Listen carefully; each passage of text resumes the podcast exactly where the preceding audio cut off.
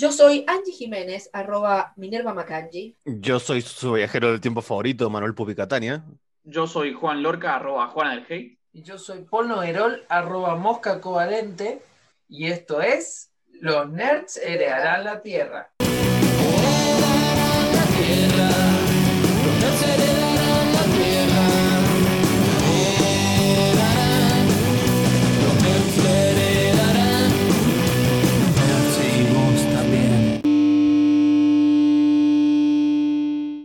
Nada interesante, nada interesante. Videos de bloopers en el noticiero, videos de bloopers en los programas de Chimentos, videos de bloopers en los programas de blooper. Eh, que embole la tele, cómo se ha transformado en una versión barata de YouTube tan progresivamente que no me di cuenta. La verdad no entiendo qué hago viviendo la tele. Si pago ocho plataformas de streaming. eh, a ver, va, algo bueno tiene que haber. Uh, ¿Qué es esto? A ver, esto es una mierda. A ver.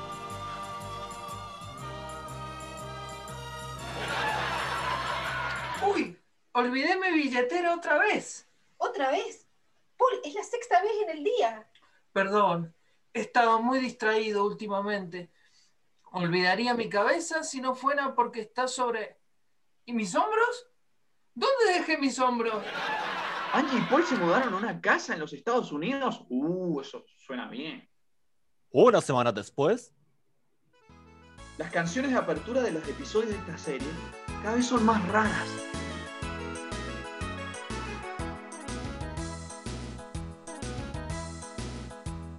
Domingos en familia en la casa de Angie Paul. En los Estados Unidos todo estará bien.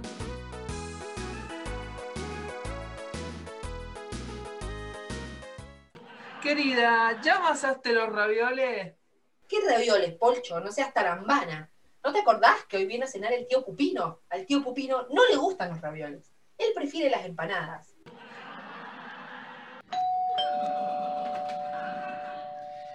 ¡Oh! ¿Cómo anda mi familia? Espero que hayan unas buenas empanadas de merluza para el tío Pupino. Pará, ese tío Pupino me suena en algún lado. ¡El Pupi! ¿Qué hace ahí el Pupi? Por supuesto, ya casi están listas. Solo tengo que ir a buscarlas a la cocina. Uy. No, no se preocupen, ¿eh? Vuelvo en un ratito. Ay, no entiendo nada. Pará, ¿desde cuándo Angie tiene poderes? Y si viven en los Estados Unidos, ¿por qué se comportan como una familia de ascendencia italiana? Bueno, zafé de pedo. Por suerte, siempre se puede usar la magia para pedir un delivery. ¿Cómo? ¿Existía el delivery en la Argentina de los años 90? Bueno, acá están las empanaduki, tal como le gustan al tío. Oh, la verdad que te quedaron bárbaras. Eh, pero Angie, qué lástima que no esté el resto de nuestros amigos para disfrutarlas. ¿Qué? ¿Eh? ¿A, qué te refi- ¿A qué se refiere, tío Pupino? ¿A, a qué amigos? A Luna, Mariano, Juancho, no pueden venir porque estamos en cuarentena. ¿Qué? ¿Cuarentena? ¿De qué cuarentena me estás hablando? No existe ninguna cuarentena. Aislamiento preventivo obligatorio por el co... Y sea la última vez que mencionas esa palabra, ¿me escuchaste? Te vas de mi casa. Te vas inmediatamente. Sempra. ¡Ah! Ah, no. No, no, esta serie se puso buenísima. Eh, a ver, pará, tengo una teoría. Angie creó una realidad paralela en la que todavía no hay COVID, no existe la cuarentena y pudieron viajar con Paul para vivir en una casa a los Estados Unidos. Creo que a ningún espectador de la serie se le podría haber ocurrido esta teoría ni en un millón de años. Soy, soy un genio. ¡Basta, Angie! No podés seguir comportándote así. Te comportás como si hubieras utilizado la magia para crear una realidad paralela en la cual no existe el COVID, el país no está en cuarentena y podemos vivir juntos en una casa en los Estados Unidos. ¿Viste? No te lo puedo creer. Es justo lo que yo estaba pensando. Esta serie me vuela a la cabeza. Mientras tanto, en las oficinas de nerds.rar, Esta nueva miniserie de Angie Paul está teniendo un éxito total.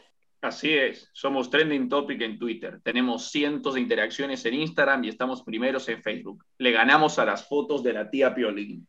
Imagínate cuando se enteren del plot twist del final de la temporada, cuando se revele que el tío Pupino en realidad no es el Pupi, sino un desconocido repartidor de alimentos del departamento de Guaymallén en Mendoza, Rodolfo Pupo.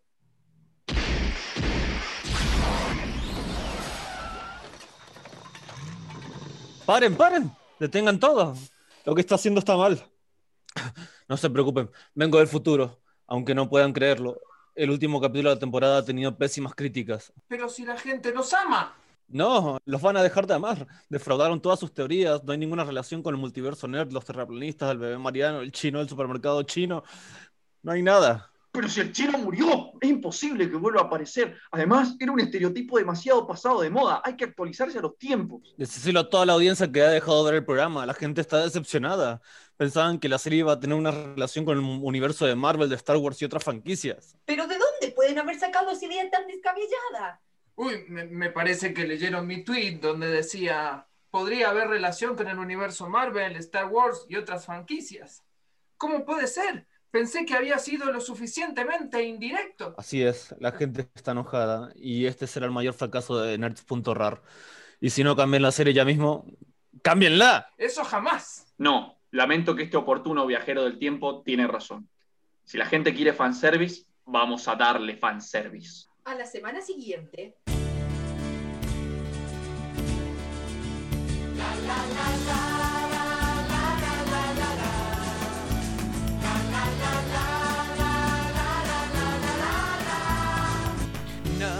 Nos puede pasar en la casa de Angie Paul, compartiendo en familia, entre amigos en la casa de Angie Paul.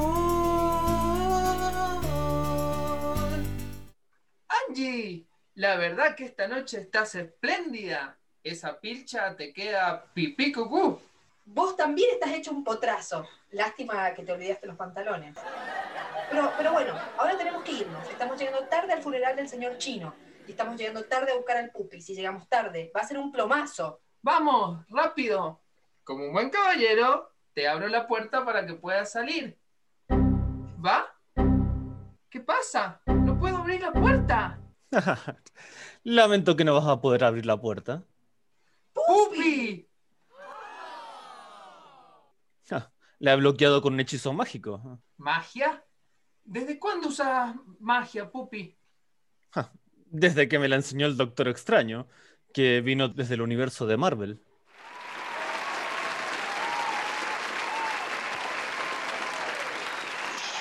Disculpe, señora, usted está equivocada. Debe despertar a la realidad. La cuarentena no terminó. La cuarentena nunca terminará. ¿Qué están haciendo? ¿Qué es esto? ¡Fuera de mi casa todos! Su magia es inútil contra mí. Soy el Doctor Extraño. Parece que yo solo no puedo convencerla. Mejor llame a mis amigos. Pupi, abre los portales.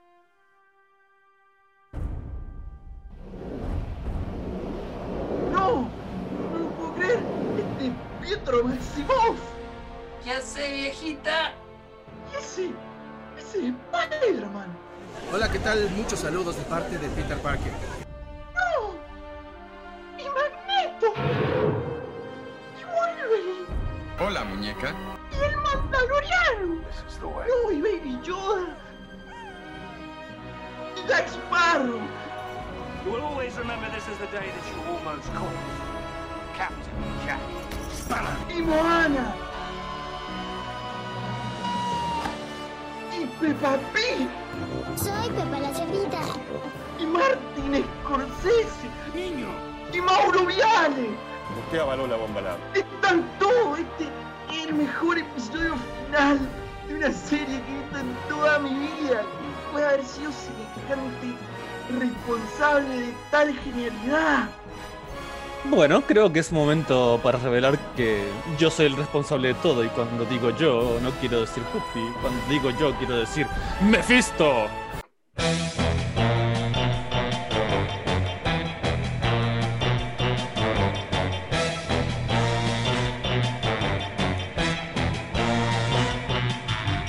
Quien a todos sorprendió fue Mephisto todo el tiempo. Quien al pupi reemplazó fue Mephisto todo el tiempo. Él habló con Kevin Feige y contrató a Doctor Strange. Pidieron muchos personajes y hasta el piti. El piti, piti. Nadie pudo adivinar que Pupi se disfrazó. El gran Mephisto, fue Mephisto todo el tiempo. Y yo también despedí al Mariano. Hoy presentamos el día que los nerds heredaron Westview.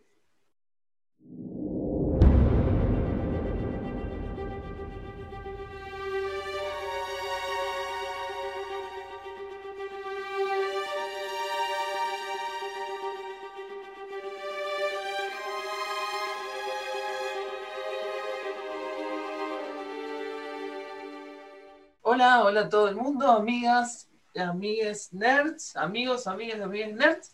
Estamos en otro episodio de Los Nerds heredarán la Tierra y empezando una nueva temporada, la sexta temporada de Los Nerds. Antes que nada quería aclarar un par de cosas. Primero, no, no echamos al Mariano, es mentira, simplemente no pudo participar hoy. Y si él estuviera acá, mencionaría probablemente que en el, creo que el primer capítulo de la primera temporada mencionamos que ya estaba por salir Vientos de Invierno de George Martin y estamos hoy en el primer capítulo de la sexta temporada y no hay señales de que el libro esté por aparecer. Bueno, lo que, lo que nos compete el día de hoy, que es WandaVision, la primera serie de, de Del Disney Plus, del universo del, del MCU dentro de Disney Plus. Tal parece que Disney ha decidido, bueno, Disney y Marvel obviamente, que han decidido eh, empezar a explorar estos personajes secundarios a través de series o miniseries, como sería el caso de, el caso de WandaVision. Ahora vamos a hablar un poquito de Wanda y, y Vision, pero en realidad hasta este momento eran unos personajes bastante secundones del universo Marvel y ahora tenemos en sale la serie de Falcon and the Winter Soldier, que bueno, esta, esta serie también va a explorar estos otros dos personajes que en general han tenido poco desarrollo más allá, bueno, Bucky Barnes un poco más, sí tuvo un poco más de desarrollo Sí, Winter Soldier, el, el soldado del invierno, sí, y ha tenido una relevancia, digamos, muy importante en ciertas tramas, como en Civil War, o, bueno, o en Civil War. Este, no, no. O en la película que se llama El Soldado del Invierno, que encima para mí Marvel. para- sigue siendo para mí la mejor, que tiene Marvel. Mí Este, es- lo más, es lo más. Yo la vi en un bondi, la vi en un bondi y me gustó, imagínate. ¿Cómo se llama? En Falcon, y Falcon, bueno, que es el personaje favorito de todo el mundo, por supuesto. Bueno, pero no sé quién tenía como fa- personaje favorito a Vision antes de la serie. Eso, eso es algo que ha logrado Marvel de poder posicionar en la memoria de la gente un montón de personajes que, que incluso en los cómics, si vos eras lector de cómics, los conocés, obviamente, pero tampoco eran conocidos popularmente por todo el mundo, sino que, digo, que hablemos de Hawkeye. ¿Qué? Claro, va a seguir pasando a medida que vayan desarrollando su universo. Un montón de personajes que habían sido olvidados van a volver. Eh, pero, che, estamos hablando en enigmas para algunas personas. Bueno. Contextualicemos un poco. WandaVision, como decía bien Paul, es la primera serie que desarrolla el universo de MS del universo cinematográfico de Marvel para la plataforma de Disney Plus. Recordemos que tenemos series de Marvel previas que todavía está en discusión qué va a pasar con esas series, digamos. Y las series y las otras series de Marvel que no son con Netflix, como puede ser Agents of Shield o Peggy Carter, eh, digamos, esta es la primera serie, como podríamos decir, de- que definitivamente está dentro del universo cinematográfico de Marvel.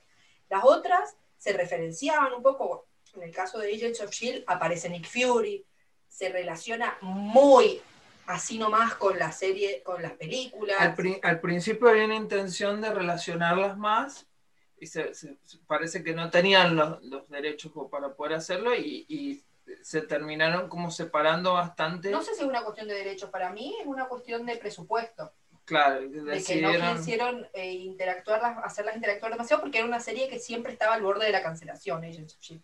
Pero bueno, WandaVision, como decíamos, es esta primera serie oficial dentro del universo cinematográfico de Marvel, que es definitivamente importante. Es la única que, es que, que tenés que ver si vos sos un seguidor del universo cinematográfico de Marvel. Es decir, si vos has ido viendo todas las películas y querés como continuar toda la, la historia que se plantea en las distintas fases de Marvel, medio que es la única que realmente tenés que ver. Y, y inaugura lo que aparentemente va a ser una importante cantidad de series que van a tomar personajes del, del MCU para irlos desarrollando. Es importante entonces situarnos en Wanda y Visión. Wanda Maximoff eh, es este personaje que aparece por primera vez en la película Era de Ultron. ¿Qué es lo que sabemos de ella antes de esta película? Ella eh, nació en Sokovia, su familia fue asesinada por un, en un bombardeo, donde digamos, la bomba que nunca estalló, digamos, ella, ella y su hermano estuvieron varias horas a la espera de que una bomba estallara en su casa, después de que había caído y asesinado a sus padres, se esperaba que estallara, no estalló, y era una bomba de Stark Industries. So, entonces ella y su hermano Pietro se unen a las filas de Hydra y son el objeto de experimentación dentro de lo- los laboratorios de Hydra, donde son expuestos a la gema de la mente y obtienen poderes. Tendríamos que recordar, y acá Paul seguramente nos puede contar un poco más, que el verdadero origen en los cómics, digamos, de Wanda y Pietro Maximoff son eh, un poco distintos. Sí, lo, lo que cuentan en la, en la película Era de Ultron está in- inspirado en los cómics. Lo que eh, a lo largo de la historia de los cómics, como han tenido varios eh, orígenes, Pietro y Wanda, que se han ido, lo que se dice re- retroconti- retcon, ¿no? Se, se ha hecho la retrocontinuidad varias veces para cambiarles el origen. La primera eran que eran hijos de unos superhéroes de los años 40, después la, la segunda fue que eran hijos de Magneto. Y digamos que esa es la que quedó más en el, en el escenario. Es la esa es claro, a partir No, Por eso, el- por eso tanta gente especulaba si iba a aparecer Magneto o no en esta serie. Claro, Igual la- la- eh, en un punto en los cómics eh, dan a entender como que Magneto no es el padre, pero él se lo hizo creer. Claro. O sea, él no es el verdadero padre, Claro, pero yo ¿qué lo pasa? creo. Esa, esa historia que cambia el origen y que les di- dicen que en realidad no eran hijos de Magneto, sino de un villano que se llama el Alto Evolucionador, un villano que estaba justo en el momento del nacimiento de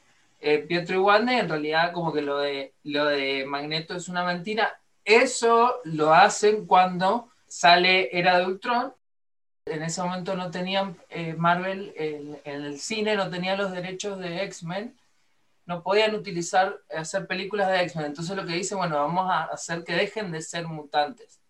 Entonces lo que hacen es inventarles este origen en el cual no son mutantes, sino que eh, Wanda aprende la magia por ella eh, la hereda de una Scarlet Witch que su madre, que es eh, como la Scarlet Witch original. y tomar en cuenta, por supuesto, lo que sería, digamos, extraficcional, que es esta cuestión de los derechos. Marvel había cedido los derechos a la Fox para hacer las películas de X-Men y cuando Disney compra Marvel, estos derechos no los tienen, no, no están dentro del paquete. Entonces necesitan empezar a diferenciar a los personajes eh, porque no pueden seguir utilizando los personajes eh, de X-Men, los Cuatro Fantásticos y, bueno, hay todo un tema con Spider-Man, ¿no? Hay varias negociaciones, hasta que ahora Disney compró a la Fox y ahora también tiene los derechos de X-Men.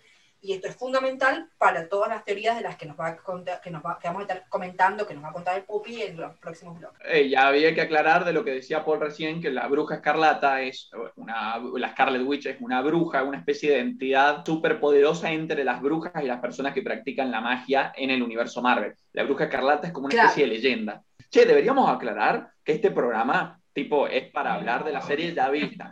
Este programa contiene spoilers masivos. Como decía, Wanda re- aparece en esta película Era de Ultron, aparece eh, claramente como una villana, podríamos decir, o sea, desde la perspectiva de los Avengers. En esta misma película aparece por primera vez Vision, desarrollado desde esta inteligencia artificial que había creado Tony Stark, que era Jarvis, que deviene en Ultron, y después también eh, Vision. En esta película, bueno, finalmente Ultron queda demostrado como el verdadero villano, los hermanos Maximoff se, alían a los Avengers y Pietro Maximoff, como en realidad no tiene mucho, mucho que hacer en la franquicia, es asesinado. Hay que decir que también muy cerca de esta, de esta película se estaba estrenando Días del Futuro Pasado en Fox, donde aparece Quicksilver, que sería el personaje, el, el alter ego Pietro Máximo, Y, y recorde- interpretado por Evan Peters. y recordemos, que, y recordemos que en la película, en, en Días del Futuro Pasado, hace un pequeño comentario eh, Quicksilver acerca de, de que puede llegar a ser hijo de Magneto. Hay que remarcarlo de primero, la importancia de que Evan Peters aparece como Quicksilver en las películas de X-Men y encima, además de que a la gente le gustó muchísimo más que el otro, pero también, bueno, no pobre el otro, no es que haya, no, no han tenido mucha oportunidad, siendo que lo mataron apenas, la, apenas lo conocí. Digamos, si uno hoy, hoy quisiera ver eh, WandaVision y dice, no vi nada del universo cinematográfico de Marvel y no tengo ganas de ¿Qué tengo que ver? Mi recomendación obviamente sería vételas todas porque obviamente aparte esto va a dar para rato y vamos a seguir viendo resabios de las viejas series, pero bueno, de las viejas películas, pero bueno, en sí, obviamente, Era Ultron sería una película fundamental. Después tenemos Civil War. Acá Wanda ha, tenido, digamos, un rol bastante importante en el, digamos, hay un, como un operativo en el cual Wanda hace una explosión, qué sé yo, eso es como que medio que inicia todo el tema de los acuerdos de Sokovia. Entonces la tienen que tener como resguardada. Y Vision pasa a ser como su guardaespaldas, como es el más poderoso de todos, y Wanda es súper poderosa, digamos que lo dejan ahí cuidándola.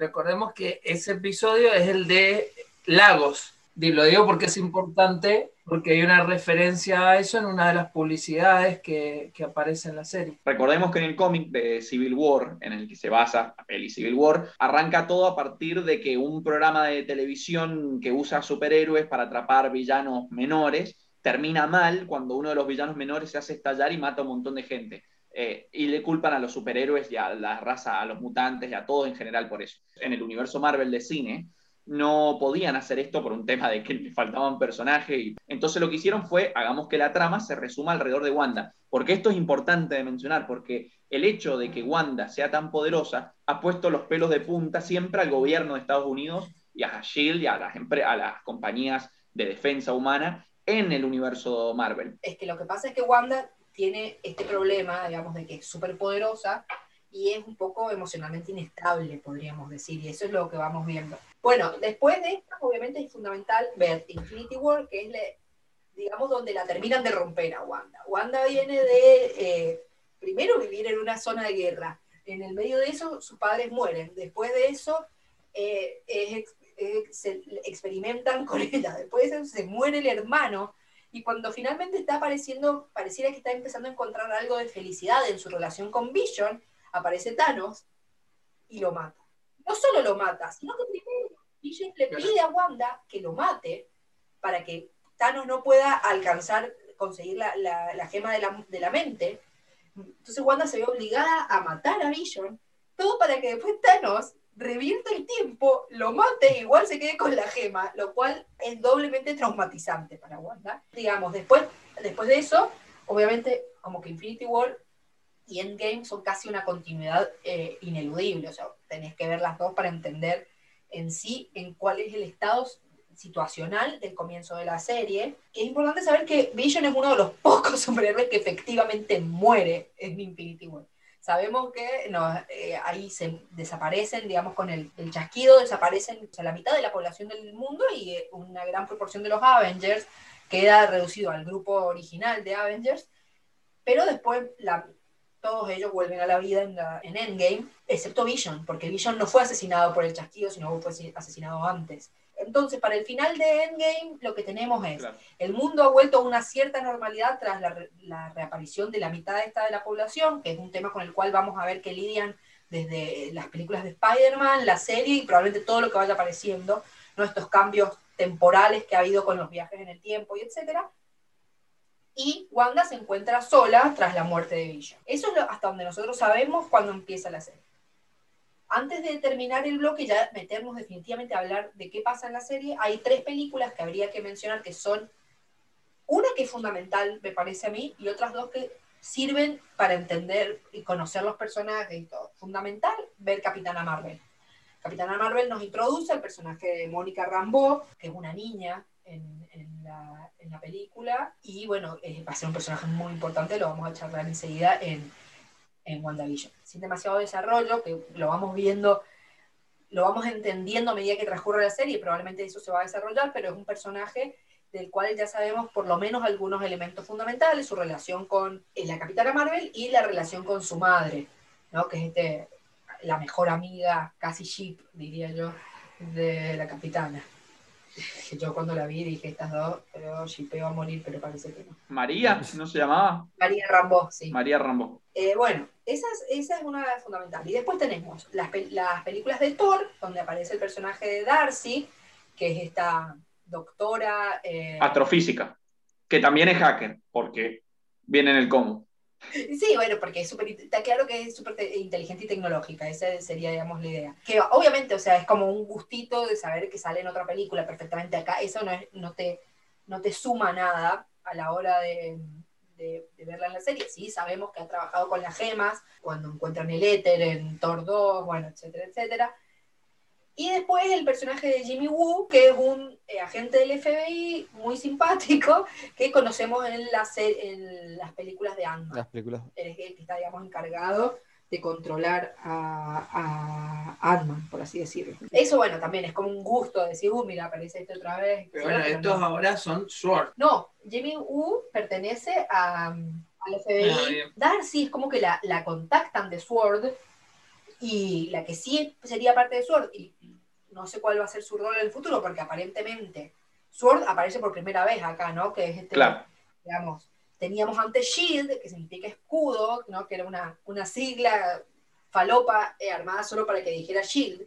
Y acá tenemos lo mismo con una, una sigla falopa para que diga Sword, que Sí, es la, espada. la, la diferencia es que eh, Sword en los cómics son los que se dedican a los fenómenos más paranormales o más... Es más extraterrestre que otra Sí. cosa, ¿eh? Claro, bueno, que tiene sentido sí, después de haber visto Capitana Marvel, toda la relación con los, con los aliens y etcétera, y digamos, aparentemente como que eh, ha sido creada por María Rambo y la, la lógica habría llevado a que Mónica Rambo fuera la, la próxima, digamos, líder, por lo menos, o tuviese un rol importante, pero como Mónica desaparece con el chasquido, queda en manos de este personaje Hayward, que al principio parece como, bueno, como tipo simpático y va a irse desarrollando en exactamente lo que dice, decía recién el Juancho sobre el rol del gobierno y su temor por Wanda. Claro, y el uso de Wanda y de Vision como armas, digamos. Exactamente. Esa sería la situación en la que nos encontramos antes de, verla, de, de empezar la serie. Eso sería todo lo que, cómo se han ido desarrollando los personajes hasta ahora, qué cosas tendríamos que ver, qué cosas hay que, es importante tener en cuenta que son de la que son de las de los cómics, pero que van a influir y hasta ahí quedaríamos. Ya a partir del próximo bloque nos meteríamos de lleno a ver qué es lo que pasa en la serie. Bien, recordemos, recordemos una pequeña cosa, que es que WandaVision se iba a transmitir obviamente en el año 2020, se estaba grabando durante el 2020, se tuvo que detener la producción. La producción se pudo retomar recién a finales del 2020, principio del 2021, y re- eh, recién ahí se pudo empezar a transmitir, obviamente por la pandemia del COVID y toda la va- Lo cual dio primero un, tiempo re largo en las que no hubieron producciones de Marvel, lo cual nos tenían poco acostumbrados después de bastante manija. Entonces la gente estaba muy ferviente, muy esperado, esta- esperaban mucho este momento, y para saber qué iba a pasar en la serie, en qué momento se iba a ocupar, como nosotros veíamos a Vision en los pósters y toda la huevada, nosotros ya suponíamos que todo esto iba a ser anterior a Infinity War, ¿no? Porque obviamente Vision moría en Infinity War. Había un montón de especulaciones. eh, por los trailers, por los pósters, toda. Todas estas especulaciones iban a repercutir de manera positiva y negativa en la serie, de manera así. Así que bueno, llegamos al día del estreno y la, la empezamos a ver. De ahora en adelante, WandaVision, la serie.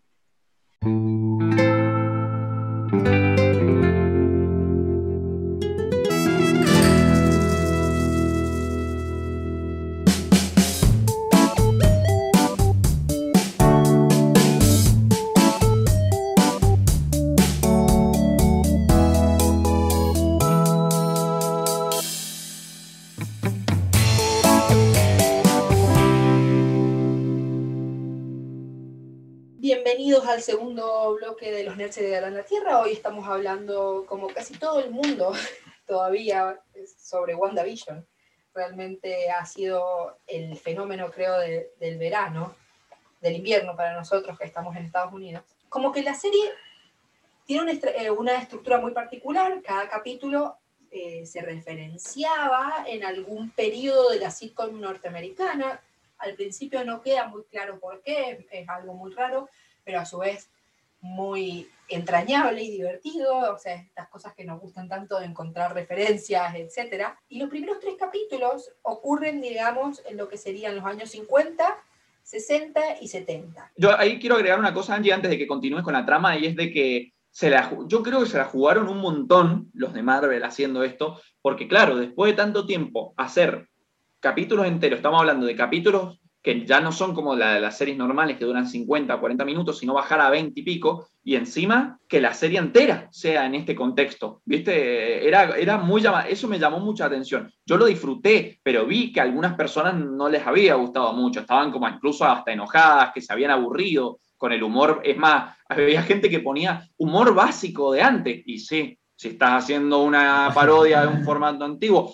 La cuestión es, me llamó la atención. ¿Cómo lo resolvió esto Disney? Lanzando los dos primeros capítulos como para relajar un toque, pero nunca me esperé que el tercero también fuera de ese estilo. Sí, y sobre todo esta jugada de largar un capítulo por semana, ¿no? O sea, en una serie que es súper maratoneable, porque como vos decís, son media hora los capítulos, sobre todo en los primeros no hay mucho, no pasa mucho, digamos, o sea, es como que es muy de ir armando el universo, de irte mostrando que algo raro está pasando, pero no está muy claro qué. Es muy desconcertante esos primeros capítulos. Yo creo que, que Disney también se aprovechó de, de- O sea, como que está todo completamente planeado que salga un capítulo por semana para que eh, vos empieces a, a elaborar teorías. Y ellos mismos alent- alentaban algunas teorías desde, desde las declaraciones y demás. Entonces, se- como que es volver un poco al formato televisivo eh, más clásico no solamente un homenaje desde el homenaje, sino también como una especie de regreso a cuando vos veías la tele y veías el capítulo y, y- y si ahora no pasa que si te lo perdés eh, no puedes saber cómo sigue, pero sí está esa cuestión de esperar, el, esperar a que salga el capítulo para ver, para ver qué pasó y todo el mundo esperando a que salga y, Sí, es un poco recrear el aura que tenía Game of Thrones, en algún sentido es lo único que se me ocurre en los últimos años, digamos, de que no podías entrar a Twitter por los spoilers. La idea era lanzar los tres primeros capítulos el mismo día, pero iban atrasados con la postproducción, así que solo decidieron lanzar los dos primeros. Es que, es, ¿viste? Es que parece, da la impresión de como si se hubiera hecho para lanzar los primeros tres, porque es muy jugado si vos te lo pones a pensar en mentalidad de gente actual, ¿no? Eh, Hay gente que se lo banca sin problema. Yo no tuve ni drama viendo la serie, el formato serie antigua, pero hay gente que no se lo bancó y arrancar una serie en su apertura, que tiene que ser el enganche principal de esa forma, era llamativo. Sí, eh, yo creo que cualquier persona, para enganchar al espectador de Marvel corriente, el capítulo 4 es el que arranca las cosas realmente, y de verdad que las arranca. Entonces a mí me llamó la atención eso, me pareció re interesante la apuesta. Lo que nos encontramos en estos primeros tres capítulos es lo que podríamos decir el establecimiento de una situación inicial que a primera vista parece ser una situación idílica, ¿no? Estos dos personajes que recién casados se mudan al pueblo de Westview en New, Jersey y establecen, digamos, una clásica vida de marido y mujer en los años 50. Rápidamente empezamos a notar que, bueno, porque ya sabemos además nosotros que One Day Vision tienen poderes, Vision es un androide, empiezan a tener como ciertas situaciones chistosas, digamos, referidas a su, eh, su rol, digamos, de- como androide, esconder su identidad y a su vez vivir una vida normal. Eh, entonces los vemos en el trabajo, relacionándose eh, con los vecinos, etc. Y para mí una- un elemento muy interesante que toma la serie es ponerte clásicas actrices o actores eh, cómicos para ir también dándote a entender, o sea, que, esto va a ser una comedia, ¿no? O sea, tenemos principalmente la Catherine Hahn, que, que interpreta a la vecina Agnes. Más o menos, estos tres capítulos son, en el primero, una situación con, con los jefes, ellos tienen una, eh, han marcado en el calendario con un corazón, no saben por qué, entonces está todo el tema de que ninguno de los dos se acuerda, cuando en realidad técnicamente Vision tiene como todo el conocimiento del universo, es imposible que necesitase, que, que, que no se acordase, a su vez está todo el tema de, es el aniversario, no es el aniversario, nadie se acuerda cuándo es el aniversario, ya nos van presentando un par de cosas raras. Ese, este formato de, eh, querida, mi, el jefe va a venir a comer a casa, que es re clásico, es de Dick Van Dyke Show. Los personajes se, se van presentando, ¿no? Como Wanda, esta chica que claramente no tiene muchas habilidades como ama de casa, hace uso todo el tiempo de su magia, pero también ya vemos cómo la magia se le va de las manos, o sea, ella trata, no sé,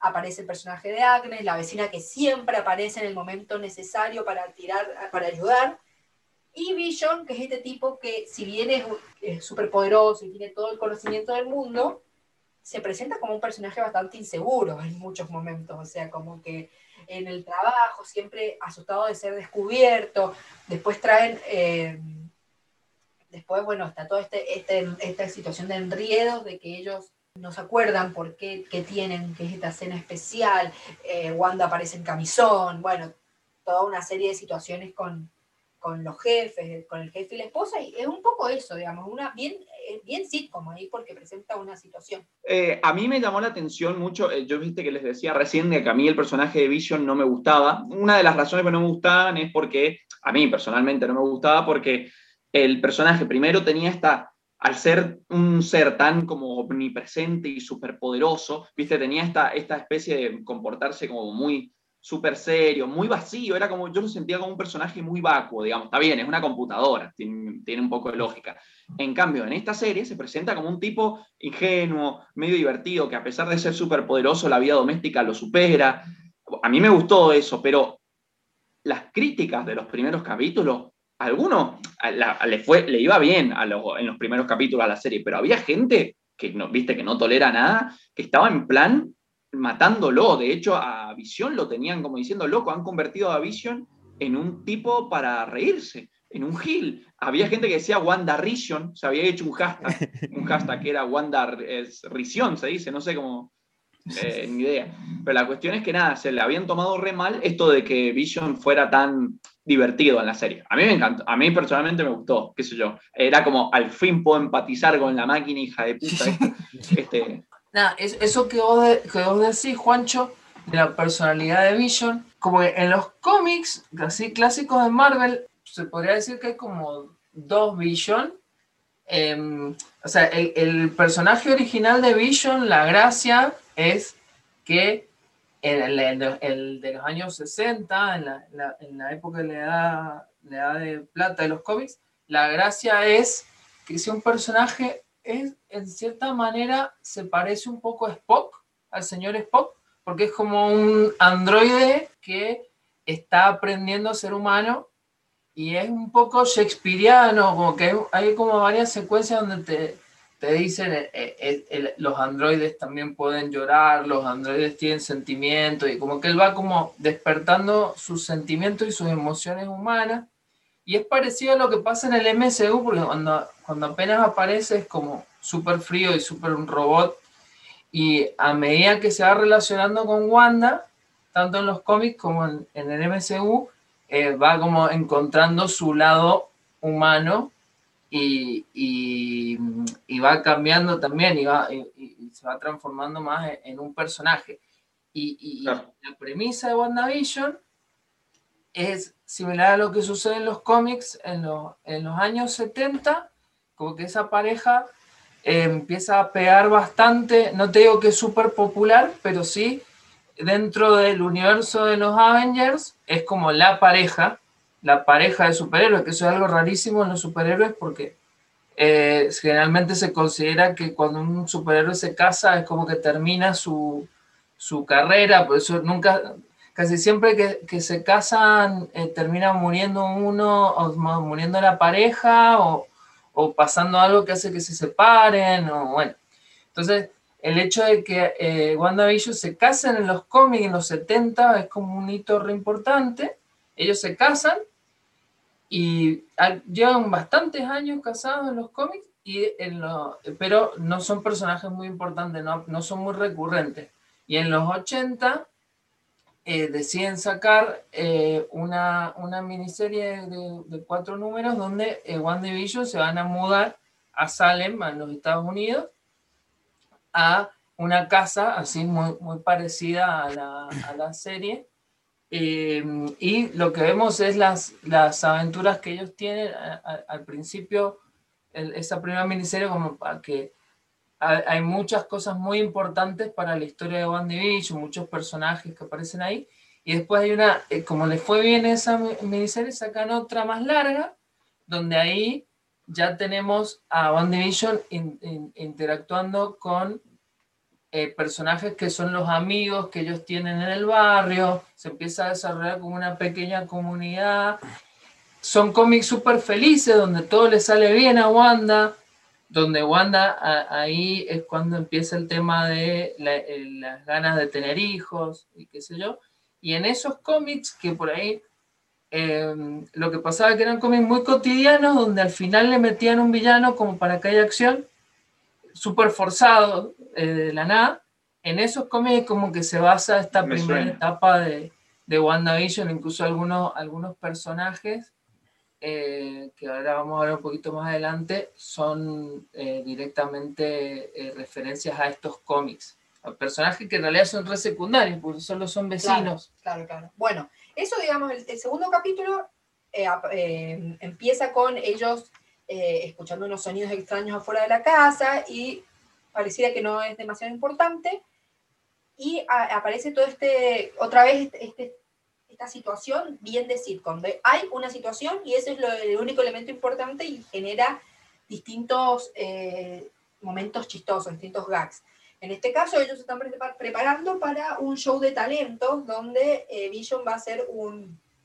va a llevar adelante un acto de magia. Pero antes de eso, Vision se traga por error un chicle, lo cual hace que sus engranajes internos, digamos, eh, que es gracioso porque sabemos que no es que está hecho de engranajes realmente, o sea, es una cosa súper, súper eh, compleja el Es un- interior de, de Vision. Es un pero- sintozoide que es como una mezcla de partes humanas y partes mecánicas.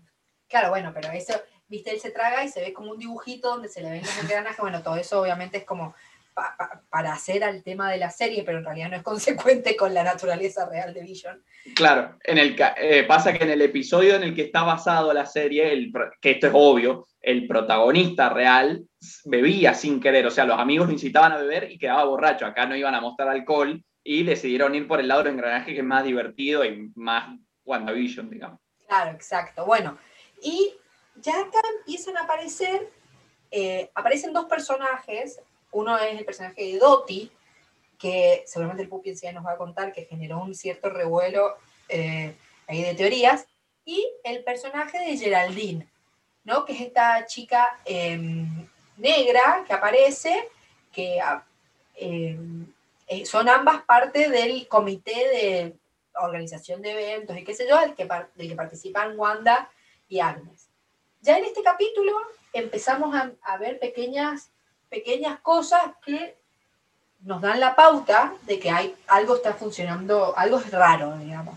Wanda escucha una voz a través de la radio, aparece un, un helicóptero de juguete que tiene color y el capítulo termina con la aparición de un tipo con un traje raro que no queda muy claro de qué es y Wanda que decide hacer rewind, digamos, volver marcha atrás, fingir que nada pasó y el capítulo termina con ella de repente embarazada y empezando, eh, ha- haciendo la transición al color. ¿no? O sea, sabemos que estamos entrando a los 70, la época ya de la televisión a color. Y finalmente el tercer capítulo de lo que hace es centrarse en este tema del embarazo, que avanza a pasos agigantados. Eh, aparece el doctor que dice se está por ir de vacaciones, pero que bueno, que todavía faltan un par de meses para que tenga al bebé, pero como todo esto va ocurriendo así a los palazos, eh, ella, eh, Wanda empieza a tener contracciones, la casa empieza como a, mutar completamente porque como que ella vemos otra vez que no puede controlar sus poderes, eh, antes lo habíamos visto en una situación de estrés, ahora en una situación de, de dolor, y eh, aparece Geraldine que la ayuda con el, con el parto. Prácticamente lo que hace es, la que hace, digamos, de partera en el nacimiento de estos dos bebés, que van a ser Billy y Tommy. Eh, Vision se encuentra con Agnes, que está discutiendo con el vecino Herb, y como que ya eso, eh, la conversación le lleva a pensar que hay algo raro que está pasando, eh, pero como que no le quieren decir, etc. Y mm, el capítulo termina con Wanda y Geraldine charlando, donde Wanda le dice que ya tuvo un mellizo, y Geraldine dice, ¿qué pasó con él? Se murió, lo mató Ultron, Wanda se vuelve loca y la, tira a Geraldine, la deja fuera de lo que sería Westview, fuera de esta realidad. eh, y cuando, cuando cae en el piso Geraldine, vemos que a su alrededor hay un montón de, eh, hay helicópteros, hay eh, camiones, hay, o sea, hay todo un, aparato gubernamental, militar alrededor de esta situación, tratando que, bueno, queda ahí. Antes que sigamos, quería mencionar, hay una referencia a los cómics en el, en el capítulo 2. Ellos eh, hacen un show de magia y tenemos ahí como, como esa dinámica invertida, como de, de Vision vestido de mago, como que em, en, la, en la pareja siempre es como que Wanda es la, la parte más irracional y, y la, y la magia, y Vision es la parte mecánica y, Claro, la tecnología. y, y técnica y, racional. Y acá lo tenemos como eso cambiado con Vision haciendo, haciendo magia. Y los nombres que ellos usan es una referencia a los cómics, em, porque ellos se hacen llamar eh, glamour e ilusión. Y eh, eso- esos personajes son unos personajes que en, esto, en esta, esta segunda miniserie de Vision and the Scarlet Witch, que se llama, eso, eso había como, ellos tenían unos amigos que era como una versión alterada de, de- de ellos, porque era eh, Glamour, era un androide que podía controlar su masa corporal y era mujer, y Ilusión era un mago eh, como Wanda, digamos, pero en versión masculina y eran una pareja y que hacían espectáculos de magia. Y ellos los iban a ver y eran sus amigos que, de fondo te enterás que, que eran ladrones de joyas y, y hacían eso como para disimular. Bueno, otra referencia es el mueble. Si ustedes ven el mueble donde Wanda se tiene que meter y desaparecer y termina apareciendo Geraldine, eh, Geraldine eh, es la gema. Está la gema de la mente dibujada así como con un Claro. signo raro. Hay un montón de, pequeño, de pequeñas curiosidades. Sí, muchas de- se nos van a escapar. Es que está muy Sí, cuidado. se nos van a escapar. Es más, en el principio del tercer capítulo, que empieza animada la secuencia, porque es como una especie de chiste a, embrujada o a mi bella genio, no me acuerdo cuál de las dos era la que arrancaba con dibujos animados. Las dos arrancaban con dibujo animado. En la intro del tercer capítulo ocurrió que hay una parte en el final casi del, de la intro que aparece en eh, Wanda y Vision, abajo hay muebles, hay objetos, tipo un florero, una tele, boludeces, y hay un casco. El casco es de un personaje de Marvel, Reaper, ahí, ahí te doy el pie de Paul para que lo digas, pero eso primero lanzó mil conjeturas que al final, bueno, spoiler, ¿eh? no llegaron a nada, este, no llegaron a nada, nada, pero bueno, Paul, explícanos quién mierda era este y qué, por qué, gracias a Dios, que no apareció. El Reaper es, una, es un personaje importante para la historia de Vision en los cómics, que por suerte se modificó en, la, en el MCU, porque Vision es súper enroscada la historia de origen, porque él es creado, Sí. ahora agárrense porque es complejo, él es creado a partir de la antorcha humana original de los años 40, de los cómics de Marvel, de la época de la Segunda Guerra Mundial, no es la de los Cuatro Fantásticos, es la, una que es anterior, que incluso antes de que existiera Stan Lee. Él es creado a partir de eso.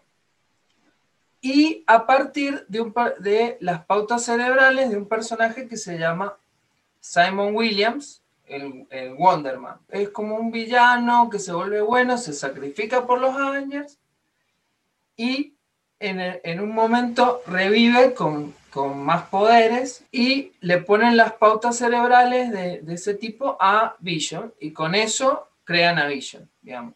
Eso, lo que pasa en, la, en el MCU con Jarvis es medio lo que pasa acá con este Simon Williams, que es como otro superhéroe. La cosa es que el hermano de Simon Williams, cuando se muere Simon Williams, él considera que su hermano murió y que el Simon Williams resucitado no es su hermano, sino que es otro tipo, un impostor. Entonces se transforma en el villano Reaper, eh, se viste de la muerte así y busca venganza y quiere matar a Vision porque como que es, una copia falsa de su, de su hermano. Y es como el clásico villano que aparece siempre en estos cómics que les contaba de, de Vision Scarlet Witch. Y es también el, el, el, personaje que, que es el plot device, digamos, que muere en el cómic de Vision. Por eso esta es una referencia que, que mucho a la gente, porque es decir, la gente generalmente se manijea por personajes de cómic que no conoce, que no tienen ni idea qué son, pero te manejas porque va a aparecer el Reaper de pronto. Que la verdad que no es un gran personaje, pero bueno, es. Ni lo conocías, pero ahora que sabes que puede aparecer, Claro. está remanija. Claro. Y hay otra Claro. referencia también en los primeros com- en los primeros episodios a un personaje también de los cómics que también es súper bizarro, que mm, es Boba, que es una, eh, es una vaca humanoide que es la partera de Pietro y Wanda. Este, viste, este alto evolucionador es como un villano que lo que hacía es evolucionar seres. ¿Y qué hizo? Evolucionó una vaca. Y esa vaca es una partera y una mujer así como una, eh, como si fuera una criada. En una parte está la leche que se llama Boba Milk. En, en la escena del capítulo, creo que en el capítulo 2 se ve la, la leche marca Boba. Ok, muy bizarro. Esto nos da el pie para comentar un poco que algo que tiene la serie es que toma esta cuestión que, que es propia de varias, eh, varios productos de ciencia ficción del uso de la publicidad. ¿no? O sea, podemos pensar, yo pienso en dos, ¿no? dos, dos ejemplos. En, en Watchmen, en el cómic de Watchmen aparecen muchas veces intercalados publicidades de cosas que tienen que ver con la serie, con, con la historia, y después en Ubik de Philip K. Dick, que también de vez en cuando aparecen Claro, publicidades. Ubik es como un producto que en cierta manera como una referencia de, de- de Dios o de la realidad. Y, y- y como que cada capítulo de Ubik empieza con una publicidad escrita de algo relacionado con Ubik y la verdad que es muy parecido a lo que pasa en... Bueno, y acá lo que aparece es que van apareciendo publicidades de cosas que como que lo que hacen es referenciarnos a la historia de Wanda como una forma muy indirecta. Entonces aparecen, es como que se colacen, como que Wanda ha reestructurado la realidad aparentemente, o sea, como que esta realidad es una reestructuración de la realidad en la cual elementos de la historia de Wanda aparecen aunque en otros contextos. Entonces, en el primero tenemos una publicidad de una tostadora que es de, de Stark Industries. Después, en el segundo capítulo tenemos los relojes Stri- Striker, que, se- que era el, El que hizo a Wolverine. un científico que, experimenta dentro de, que es el que experimenta con los Maximoff dentro de Hydra. Y con la gemada de la mente también.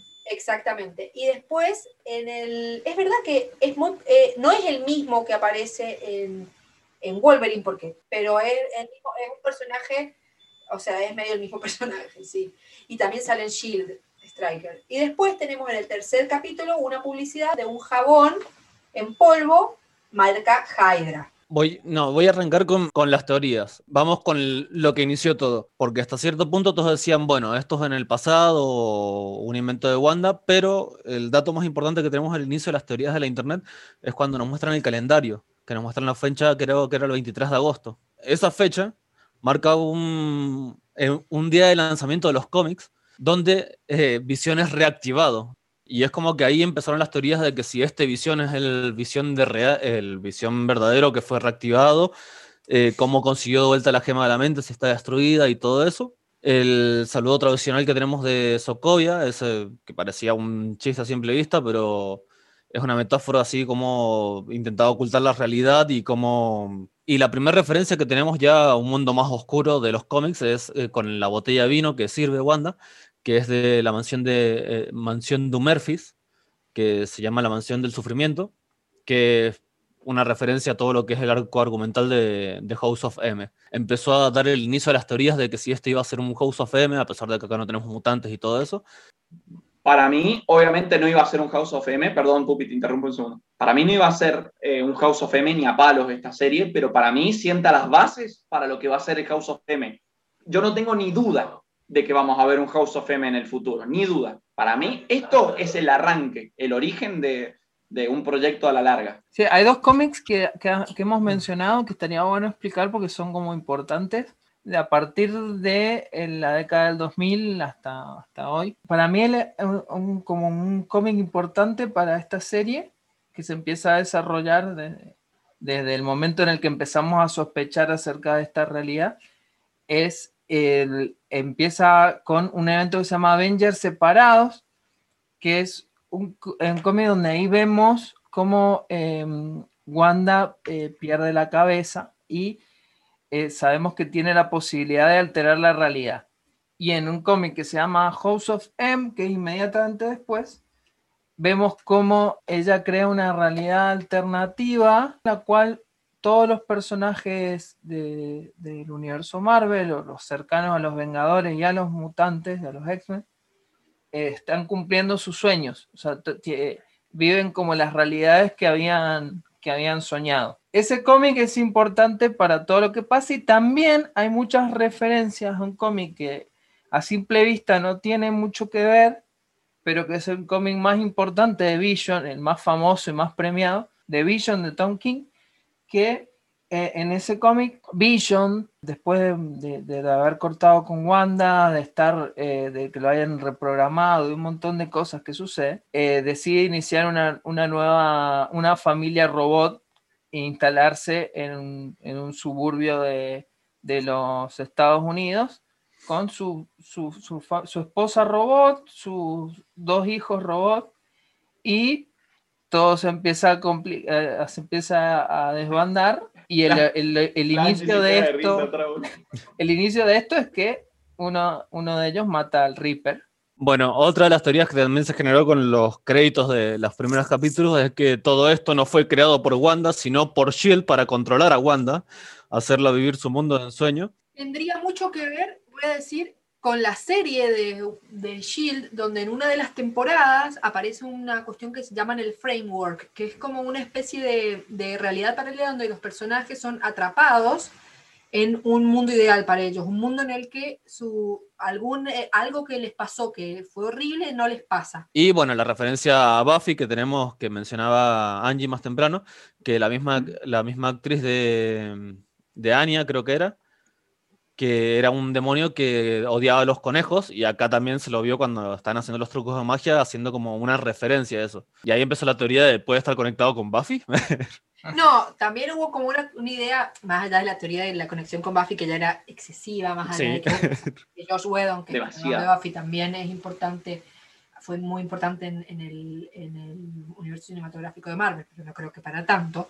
Eh, era esta cuestión de, bueno, han puesto una actriz de Buffy que eh, seguro que va a ser un personaje importante, qué sé yo, y en realidad este personaje Dottie, que realmente es súper secundario, o sea, realmente no vuelve a aparecer Y bueno, la última así, teoría que surge con estos capítulos es quién es el apicul- apicultor misterioso, que a pesar de que tenga el, logo de, de suerte en la espalda, que se ve, o sea, si lo, si lo vieron en buena calidad, se ve el logo de, de Sword.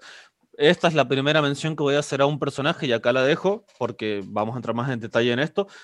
A Mephisto, porque no me quiero quedar un bloque sin nombrarlo.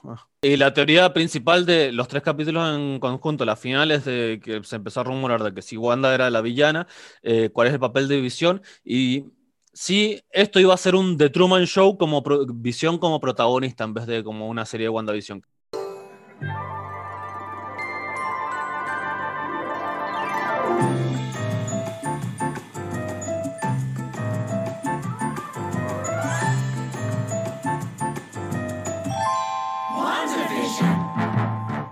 Estábamos hablando recién del formato de, WandaVision, de este formato tan extraño que usan en estos primeros tres capítulos. Eh, obviamente son referencias, ni siquiera son referencias, está claramente marcado, está sacado y puesto a series, a sitcoms clásicas de los años que corresponden a cada capítulo. El primero es del show de Dick Van Dyke, que es de la CBC del año del 61 hasta el 66 más o menos. Es el capítulo, debe haber sido uno de los capítulos más parodiados de la historia de la televisión, que es esto del querida, mi jefe va a venir a cenar y el jefe viene y hay que agradarle para que al tipo le den el ascenso y toda la cosa. Eh, Rob Petrie, que era el protagonista de esa serie, que lo interpretaba Dick Van Dyke, estaba junto a una actriz tremenda que era Mary Taylor Moore, que era una actriz clásica de la, de la sitcom. De hecho, tuvo una sitcom a la que le van a hacer referencia en capítulos posteriores, se llama Mary Taylor Moore Show, así como el de Dick Van Dyke, una actriz ganadora de Oscar, es re famosa. Ella sería la Wanda. Eh, bueno, y nada, eh, nada es una, una, serie muy, muy conocida, una sitcom es famosísima de Estados Unidos, que ganó los eh, 15 Emmys.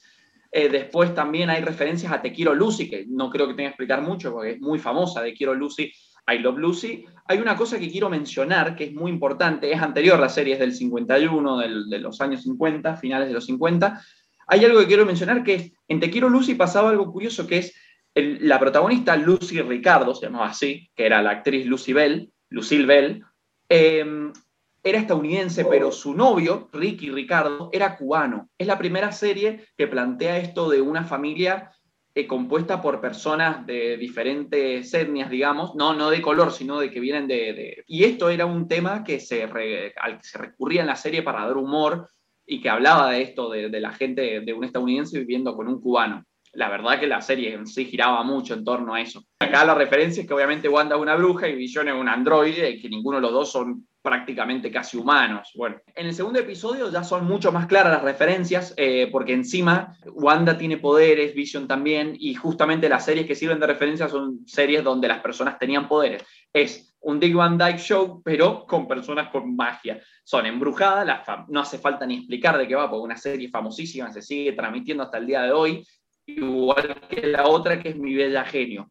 Eh, el nombre en inglés es I Dream of Ge- Ginny, no sé cómo se pronuncia. Una, la chica, eh, o sea, un tipo se enamora de una chica que resulta ser una bruja. Y nada, hay por ejemplo la madre que se llama Endora, que es turbia y no quiere saber nada con que la hija esté casada con un humano. Acá medio Endora vendría a ser la Doti del capítulo 2, este, esta chica de la que hablamos recién. Y en Mi Bella Genio la misma historia también. Un tipo libera sin querer a una genio, a una genio de la lámpara, y la mina, bueno, eh, está como en pareja con él. Y por último, en el episodio 3, ahí ya se va un poco más al demonio, porque claro, llega el Technicolor y también se aumentó la cantidad de series que había. Entonces hay referencias a The Jeffersons, que es una serie que, la, una de las primeras series con familias totalmente afroamericanas, que viven en Queens, la tribu de los Brady, eh, de Brady's Branch, sería también de los años 70, eh, de principios de los 70, que también con donde los, los hijos giraba mucho, ahí es re interesante que encima sea justamente el capítulo 3, porque los hijos tienen una importancia muy grande y son como lo que le pasa a los hijos,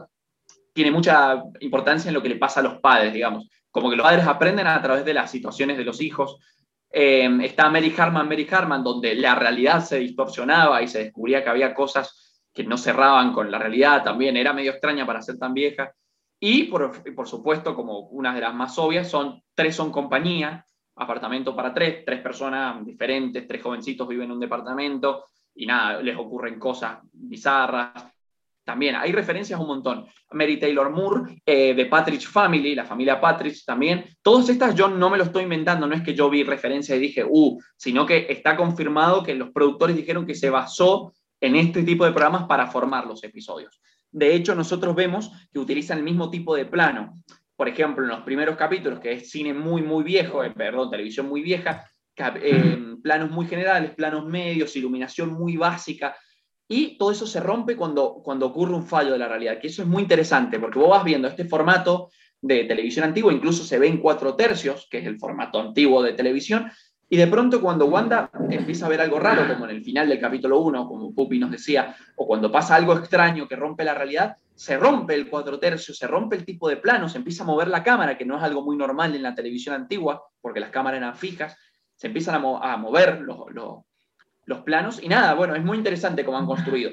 Yo lo agradecí, a mí me encantó la referencia, pero claro, el humor viejo, el formato, chocó para algunas personas. El cuarto capítulo es el primero que rompe definitivamente con esta, digamos, realidad paralela de Wanda y donde efectivamente queda claro que estamos ante una realidad paralela, nos encontramos ahora en el mundo real donde una chica que es Geraldine, digamos, eh, ap- reaparece después del chasquido de, mm, de, mm, de Thanos, el llamado el blip, y aparece en un hospital. Y de repente, bueno, vemos un poco algo que no habíamos visto todavía, que es el caos que se genera cuando reaparecen todas estas personas que durante cinco años habían estado desaparecidas y aparecen en el lugar donde estaban antes. Entonces el hospital se convierte en un hervidero de gente que no entiende nada y en el medio está esta chica Mónica que se encuentra con la situación de que ella estaba esperando a su madre que saliera del hospital, que saliera de una operación y la madre no está y nadie le puede responder y está todo el mundo en cualquiera. Es todo un caos. Bueno, y nos enteramos que su madre Es María Rambó y que ha muerto de cáncer hace tres años. La vemos re- reincorporarse a las filas de Sword y que le pide que vaya a, Westview a encontrarse con Jimmy Woo y ayudarlo con un tema. Y acá es donde ellos llegan a Westview, se dan cuenta de que eh, nadie pareciera conocer Westview directamente, hablan con policías de la zona que no lo conocen y descubren que hay como una especie de campo de energía el- por el cual, o sea, em. Mónica intenta entrar y es como absorbida. Y ahí es donde se empieza a armar todo esto que vemos al final del capítulo, del capítulo 3, que es como este complejo gubernamental militar, aparece Darcy Lewis, eh, se establece todo esto y, y Darcy descubre que y Darcy descubre que hay una forma como de captar la onda, la frecuencia de onda de lo que está como transmitiendo Wanda, por así decirlo, y así pueden ver la serie de Wanda. digamos. Vemos este final de cuando Mónica mm, de- es, eh, digamos, lanzada fuera de esta realidad por Wanda. Este es el primer capítulo que nos demuestra de que el tema de sitcom, obviamente, estaba pensado específicamente como una especie de, de- de- mm, universo dentro del universo, digamos, de universo dentro del universo. Empiezan a meternos ya explicaciones y cosas así, y respuestas pequeñas a lo que hemos visto antes. Y bueno, acá en realidad es esto, como ya irnos metiendo definitivamente en la historia de fondo, como explicarnos, bueno, eh, qué es lo que está pasando. Y esto que decía el Juancho, de dejar bien en claro que lo de la sitcom es súper a propósito, que todo el mundo se da cuenta de que como que también es el gran, la gran pregunta, ¿por qué Wanda, un ser todopoderoso, utiliza sus poderes para crear una sitcom? Bueno, em, en, el, quinto capítulo ya estamos en los años 80, principios de los 90, está todo, em, bueno, y nos encontramos con Wanda y Vision tratando de lidiar con la paternidad, ¿no? Tenemos que entender que son dos personajes que se enteraron de que iban a ser padres hace, no sé, dos días más o menos. Ahora de repente tienen unos bebés que no paran de llorar. De repente, bueno, aparece Agnes, que lo- como que se ofrece a cuidarlos, como Vision siente como un poco de nervios con respecto a Agnes en general, y dice que no, y de repente todo esto se interrumpe cuando los niños crecen. Y vamos a ir vi- viendo que eh, los niños tienen como un crecimiento muy, muy veloz, de repente tienen cinco años, encuentran un perrito, quieren tener, quedarse con el perrito, pero los padres dicen que son muy jóvenes, así que vuelven a envejecer y digamos que ahí quedamos con los Tommy y Billy que van a, a seguir por el resto de la serie, que son dos niños de 10 años. Eh, Vision, que ya está sospechando mucho de la situación, logra como romper el control mental de uno de, los, de sus compañeros de trabajo, que le dice que está como que la está pasando súper mal porque está bajo control de, de Wanda todo el tiempo, que es muy doloroso, que qué sé yo. Y mm, el capítulo term- eh, termina con em, la aparición sorpresiva del hermano de Wanda, Pietro, que como bien dice Darcy, que ya está como remetida en la serie, igual que todos nosotros, dice, lo recasteó. Porque en, la, en las películas de, mm, del MCU había sido interpretado por Aaron Taylor Johnson, conocido también por las películas de Kikaz, principalmente por las películas de Kikaz, y, y aparece, pero es Evan Peters. Y esto va a dar, creo que para que el Pupi nos cuente de la cantidad de cientos de, o sea, ahí es donde la gente le estalló la cabeza, porque de repente nos abría la posibilidad a Todo. todos, claro, prácticamente. Bueno, vamos a arrancar con las teorías y vamos a arrancar primero con los hijos de Wanda, porque se nos deja en claro hasta en cierto punto de, de la trama de la serie, hasta que Visión se lo pregunta también, ¿por qué no hay más niños en el pueblo? ¿Por qué solo hay dos que son sus hijos? Y qué trae esto en relación a, las teorías. Porque mm, lo primero que se planteó, ¿estos dos niños son creados por Wanda o son también gente que tiene secuestrada, como se venía planteando? Esto se relaciona un poco también con lo que vamos a ver en el próximo capítulo, que la teoría principal de Pietro, vamos a ir con las... Antes de meternos en Mephisto, vamos a ir con varias de las teorías que nos trae Pietro acá, que una de esas es que se- Wanda secuestró a, Pietro, pero de otro universo. Llámese universo de, de la Fox, ¿entendés? Como que este es Pietro, pero no es su Pietro, sino lo más cercano a- al Pietro que puede tener, que es un Pietro falso. Esta teoría, bueno, si le buscan con las vueltas, tiene sentido. Y también se nos empieza a dar a entender por las teorías que empezaron a hacer es que Agnes no está bajo el control de, de Wanda, porque en ciertos momentos se la ve dudar de las cosas que dice Wanda y le pregunta si lo, si lo repite o si tiene que volver a hacer eh, ciertas cosas. Y antes de pasar con Mephisto, hagamos referencia también al- a la propaganda. Yes. El comercial que vemos en este, en el capítulo 5, es el del papel Lagos. Recordemos que Lagos era el lugar donde se fue todo el repasto, ¿no? Y acá tenemos la primera referencia ya a lo que es eh, la, la principal detonante de las teorías, eh, que Pietro no es ni un Pietro de otro universo, eh, ni es un muerto revivido con otro coso o alguien haciéndose pasar por cosos, sino es Loki. Porque como muchos decían, Loki puede cambiar de, de cuerpo, pero esto se cae al momento de decir, sí, Loki puede cambiar de cuerpo, pero no puede cambiar de poderes. ¿Y por qué iba a ser Loki? Loki está remuerto, pero está remuerto, está muertísimo Loki. No, pero hay una cuestión con Loki que no quiero explayarme demasiado, pero hay que recordar que en uno de los viajes en el tiempo, cuando ellos viajan a cuando ese capi- esa, esa parte en, en- en Endgame donde el Capitán América pelea con su yo del pasado, ahí Loki logra escapar. Entonces habría como un Loki paralelo, que yo me imagino que, desde ese, que ese es desde donde va a salir la serie. No lo sé igual. Y bueno, la teoría principal está de, mm, de que Pietro, este, el Pietro de, Claro. de Fox, de Fox, de, sí, de Fox, se da a entender también por lo que da en consecuencia para la próxima película de Doctor Strange y la próxima película de Spider-Man, que por todos los rumores que no voy a mencionar porque se sabe que está Tobey, Tobey Maguire, Andrew Garfield y Tom Holland en la misma ciudad filmando algo, no sabemos qué. ¿eh? Estaban las teorías. Sí, hay, muchas referencias a los cómics en este, en este episodio. Eh, lo, más, lo más importante que hay que mencionar, el, este cómic de eh, Vision y la Bruja Escarlata de los 80, la, la segunda miniserie, eh, ahí uno de los personajes que, que aparece, que es recurrente, es Norm, que es el, el, compañero de trabajo de, de, Vision que aparece acá, que es el primero que Vision, que Vision despierta, que se da cuenta de, de lo que está pasando.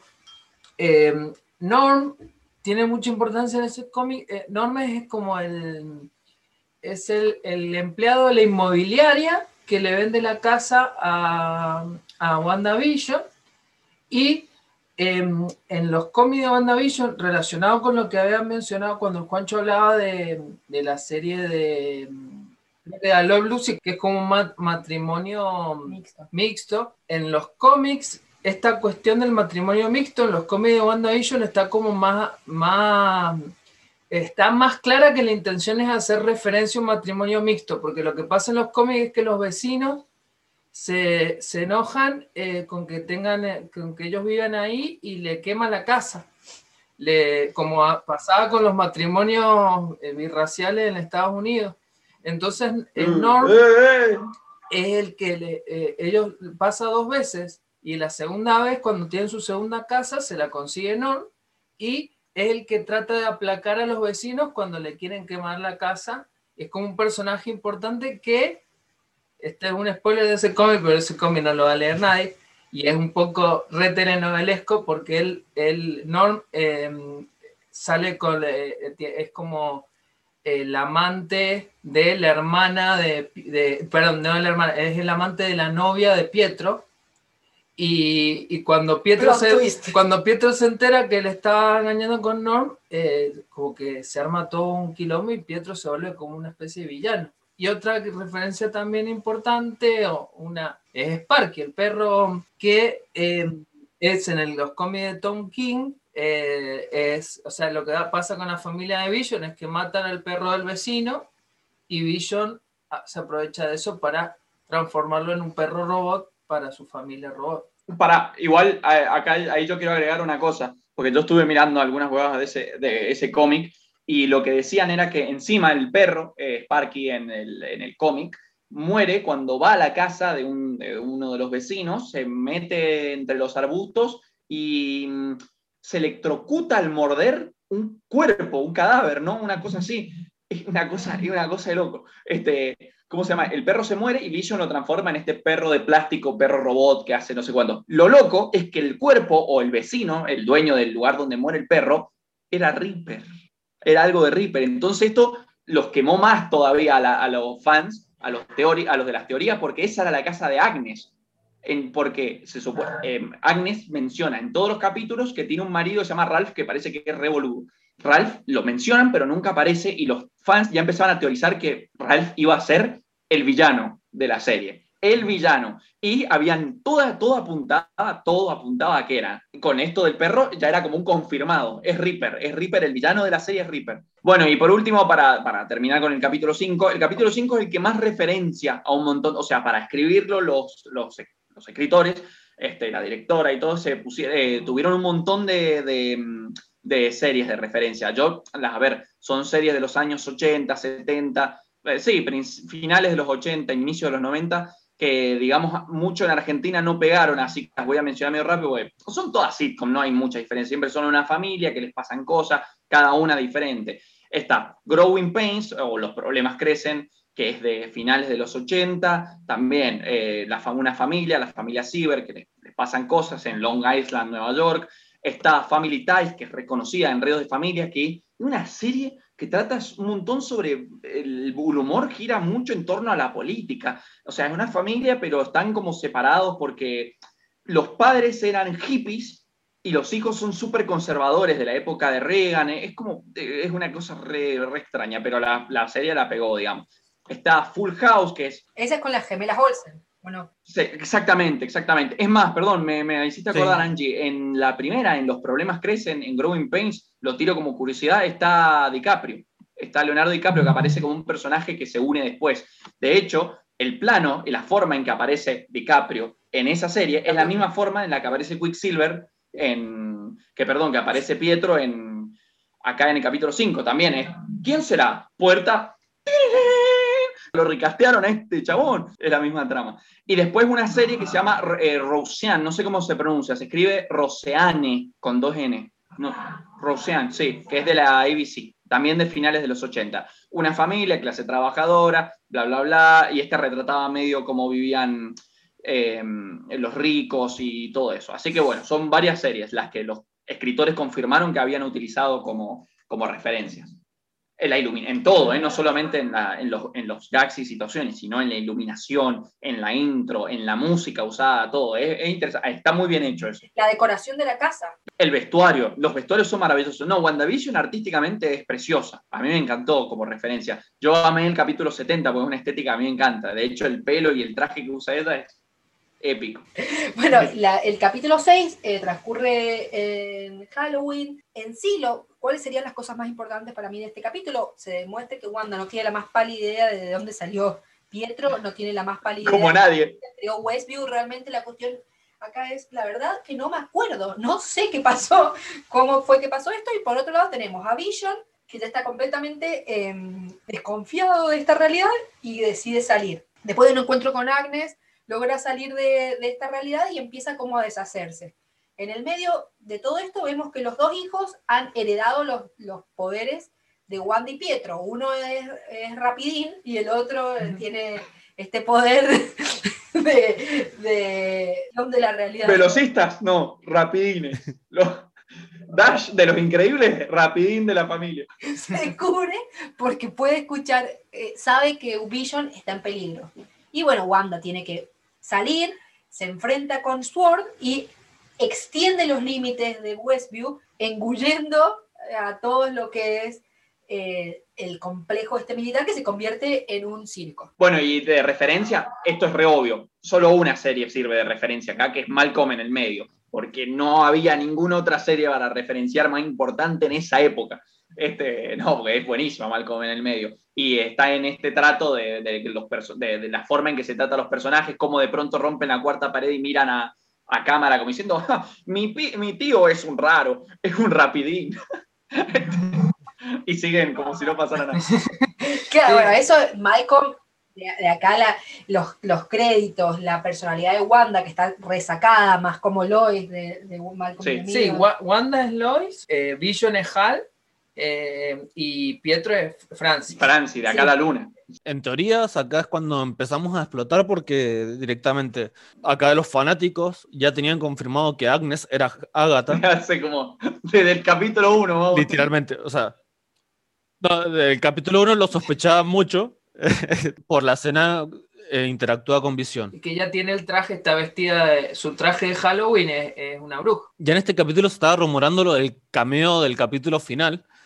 Y gracias a un tweet de los niños, que, del, creo que de los, del par de niños que actúan de los hijos de WandaVision, salieron con lo, en, el, en el set de grabación con los frases, disfraces estos de Halloween, pero con un escudo del Capitán América y un martillo de Thor jugando entre ellos.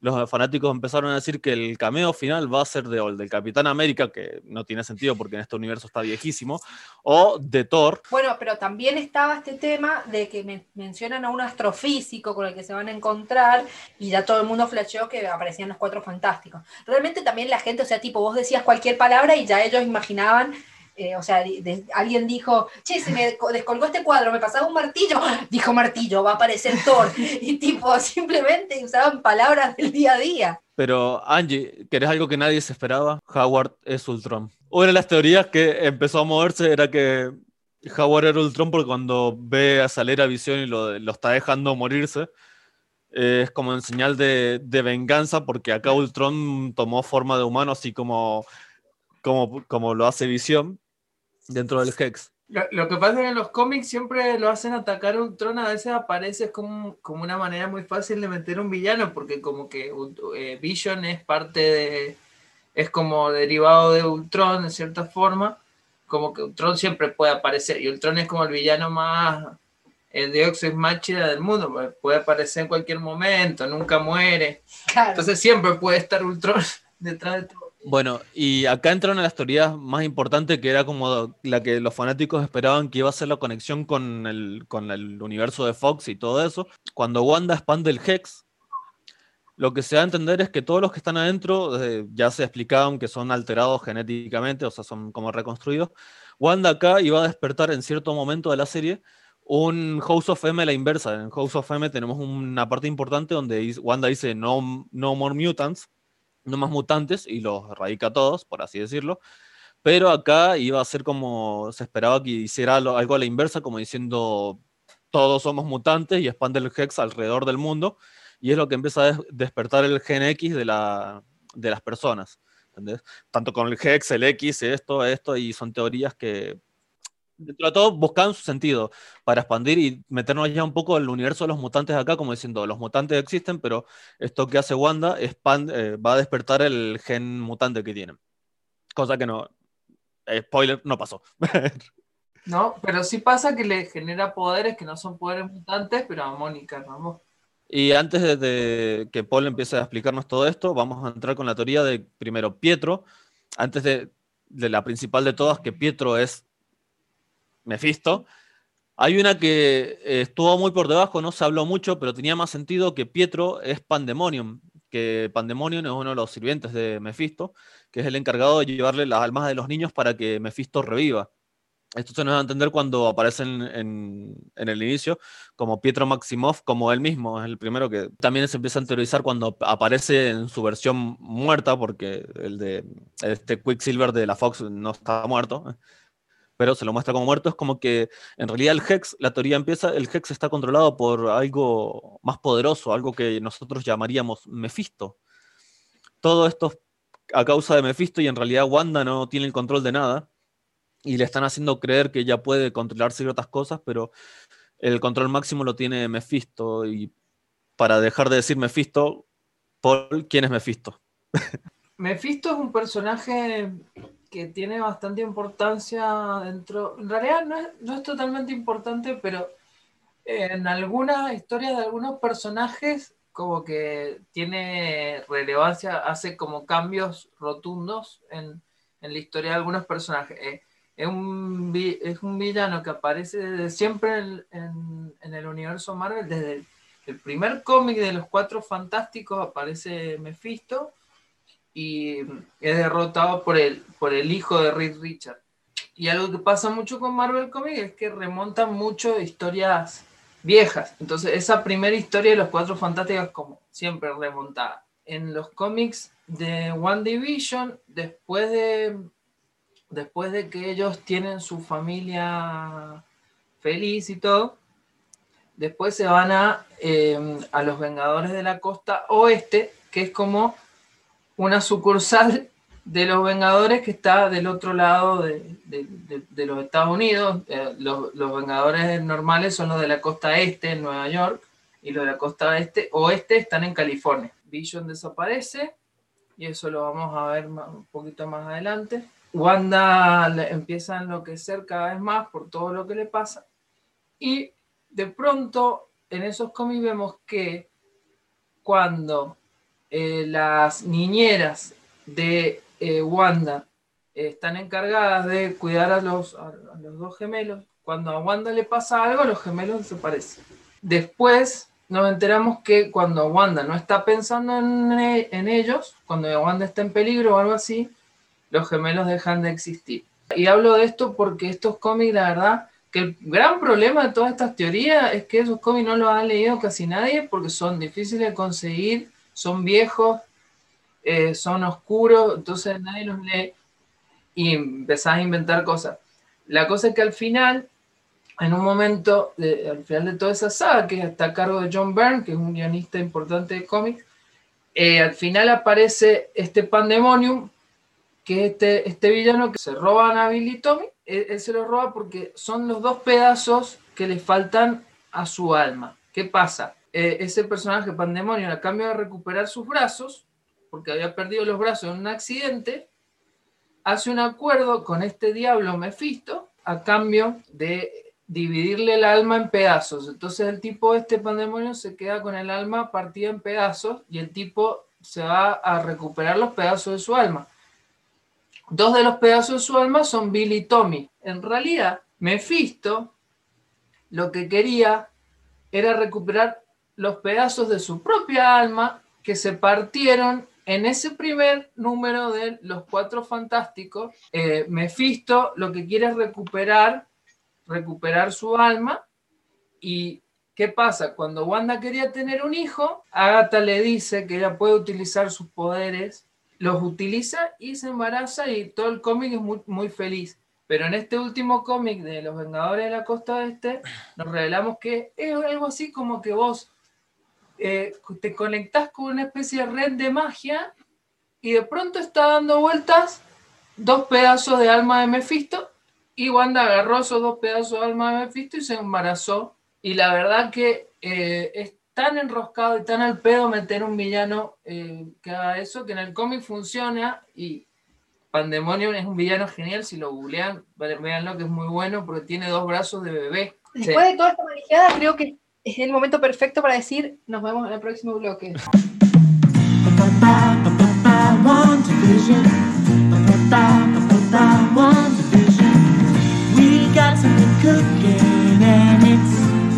Looking good. We got something cooking and who knew we could?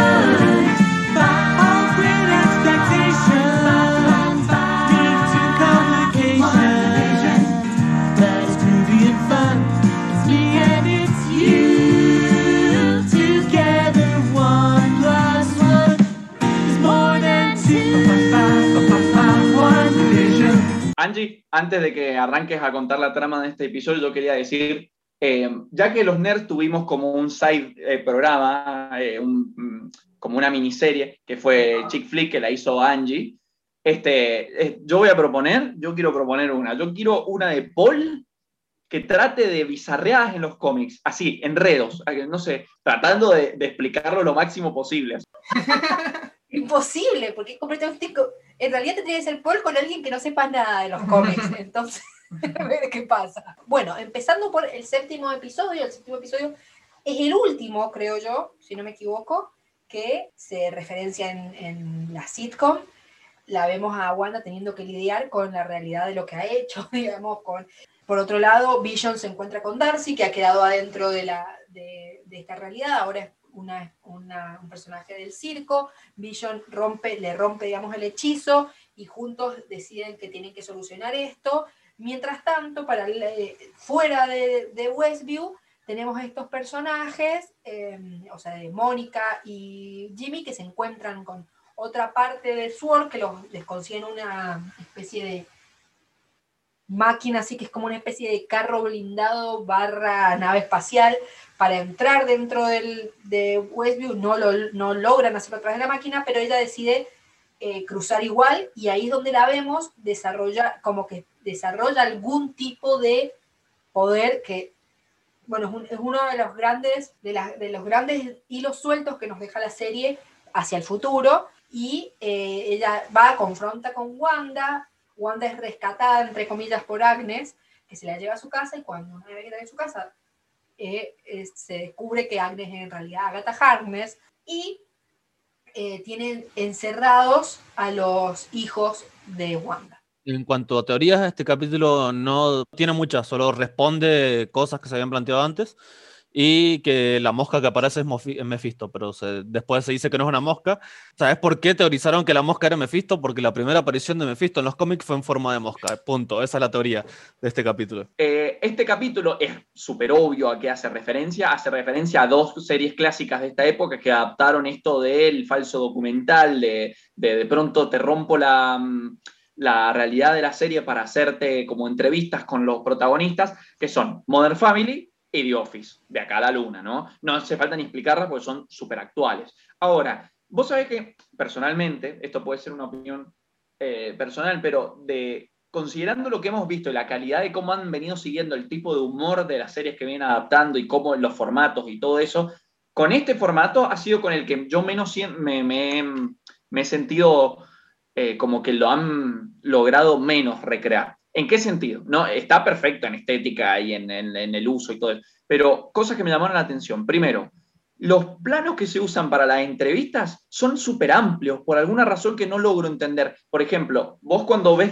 The Office o Modern Family, cuando los personajes hablan suelen estar en plano medio, que se llama hasta más o menos la mitad del pecho, o incluso más corto a veces, plano medio corto, que es hasta como debajo del cuello, un poquito más debajo del cuello.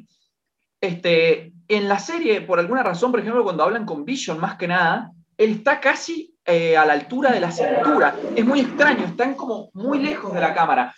Está bien, es un- una cosa pequeña, pero me llamó la atención. Otra cosa es que el humor, que el- las entrevistas las hacen medias muy serias, es como que no logran sacarle mucho humor. A ver, por ejemplo, las entrevistas en, para los que no han visto Modern Family o The Office, se utilizan para recalcar cosas graciosas, como por ejemplo, si un personaje le decía, sí, no, por supuesto, dame el laburo. Vos sabés, yo hablo inglés desde que tengo 10 años. Inmediatamente pasás la entrevista a ese personaje diciéndole al de la cámara, no hablé inglés en mi vida. Entonces el humor se da en ese contraste. La única vez que se logra realmente, yo creo, en el capítulo este, en el séptimo, es cuando Agnes dice, este, dale, chicos, le dice a los nenes, acérquense, yo no muerdo. Cortan y la mina dice, bueno, en realidad una vez mordí a un niño. Entonces, nada, me llamó la atención. Aún así, estéticamente es genial. Incluso la iluminación me gusta esto de súper moderno y con la cámara moviéndose todo el tiempo como si fuera un equipo de filmación que va siguiendo a los personajes eh, por distintos lados y monta sets a lo bestia en, cualquier lugar, como en el parque de diversiones y todo eso. Eso está muy bien. Ah, y perdón, eh, la publicidad, antes de que Paul empiece a tirar las referencias a los cómics. La publicidad de este capítulo son los antidepresivos Nexus. Yo tengo entendido que lo de Nexus, no estoy seguro de esto, esto Paul seguramente va a saber responder, es porque Wanda es un nexo, ¿cierto? Se la considera un nexo. de este cómic, de este, ¿cuál es? Este, este siete. capítulo del 7, lo más importante creo que, que hay que mencionar es la figura de Agatha. Creo Agatha es como, como un personaje que es muy importante para Wanda. Ella es la, no es la villana, no es villana en los cómics, es su mentora la, le enseña a manejar la magia. Lo que sucede en, los cómics de, esta segunda miniserie de, de Vision Scarlet Witch es que Agatha es asesinada, eh, la ponen en la pira, la matan como a las brujas, digamos, sus nietos, que son los, se llaman los siete de Salem, que es como una aquelarre de, de personajes de brujos, y una especie medio de brujos, de mutantes. Bueno, eso lo vamos a ver en el próximo capítulo del- de WandaVision.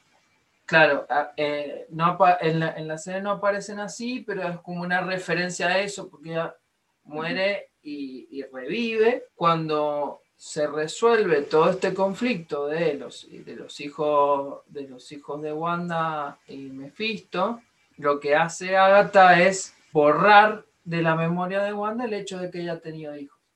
Entonces, durante muchos años en los cómics, eh, Wanda no, ya no, no recuerda que tuvo hijos, ni que pasó nada de eso. Y otra cosa que se revela en ese mismo cómic, en ese final de Los Vengadores de la Costa Oeste, es que en realidad el, que, el villano que estaba detrás de todo esto no era Mephisto, sino que era un, villano que se llama Immortus, que es un viajero en el tiempo que puede que, que fue encargado para ser el guardián de 3.000 años en la historia del tiempo, 3.000 años, pero le dan ganas de conquistar todo el tiempo, entonces empieza a viajar y quiere conquistar toda, todas las eras y volverse el villano más poderoso de todas las eras.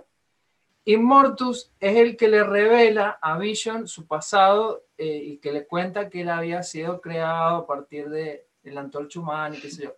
Resulta que en ese cómic se revela que le mintió a Vision y que él estaba, así como Agatha en la serie, él estaba detrás de todo lo que ha pasado en el universo Marvel alrededor de Wanda a lo largo de toda la historia, porque Wanda es el Nexus que, que le permite a él manipular el tiempo, porque se dio cuenta que en todas las líneas temporales, como que Wanda está ahí.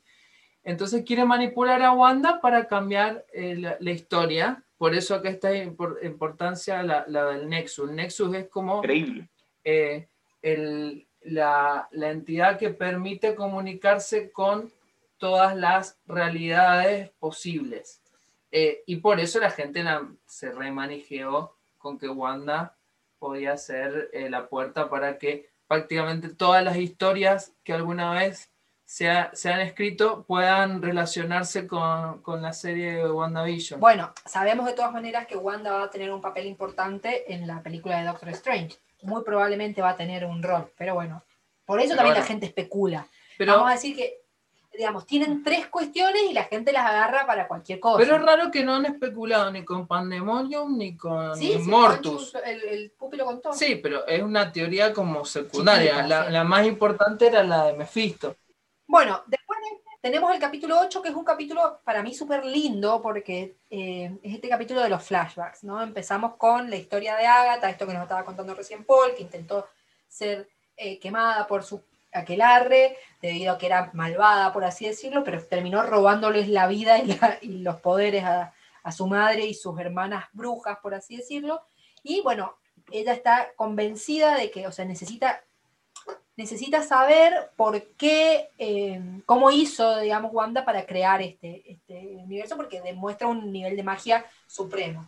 ¿no? Acá escuchamos por primera vez la idea de que puede ser la bruja escarlata, la Scarlet Witch, y tenemos este como raconto de toda la vida de Wanda, de todas sus desgracias, eh, en forma de flashbacks. Entonces vemos, también vemos la importancia que tuvieron para ella las sitcoms cuando vivía con su familia, que eran una actividad que, que compartían, eh, viendo sitcoms, eh, porque el padre, no sé, alquilaba, vendía VHS, DVDs. Sokovia. ¿Sokovia no era parte de la URSS? Sokovia es, es inventado, pero sí. Eso me llamó a mí la atención cuando vi la serie, porque claro, se supone, yo no había entendido, supuse que era Sokovia porque me acordaba del nombre, pero no sabía si ellos habían nacido específicamente ahí. Eh, los, todas las sitcom que reciben son yankees. No se transmitía eso en la URSS, estaba totalmente prohibido.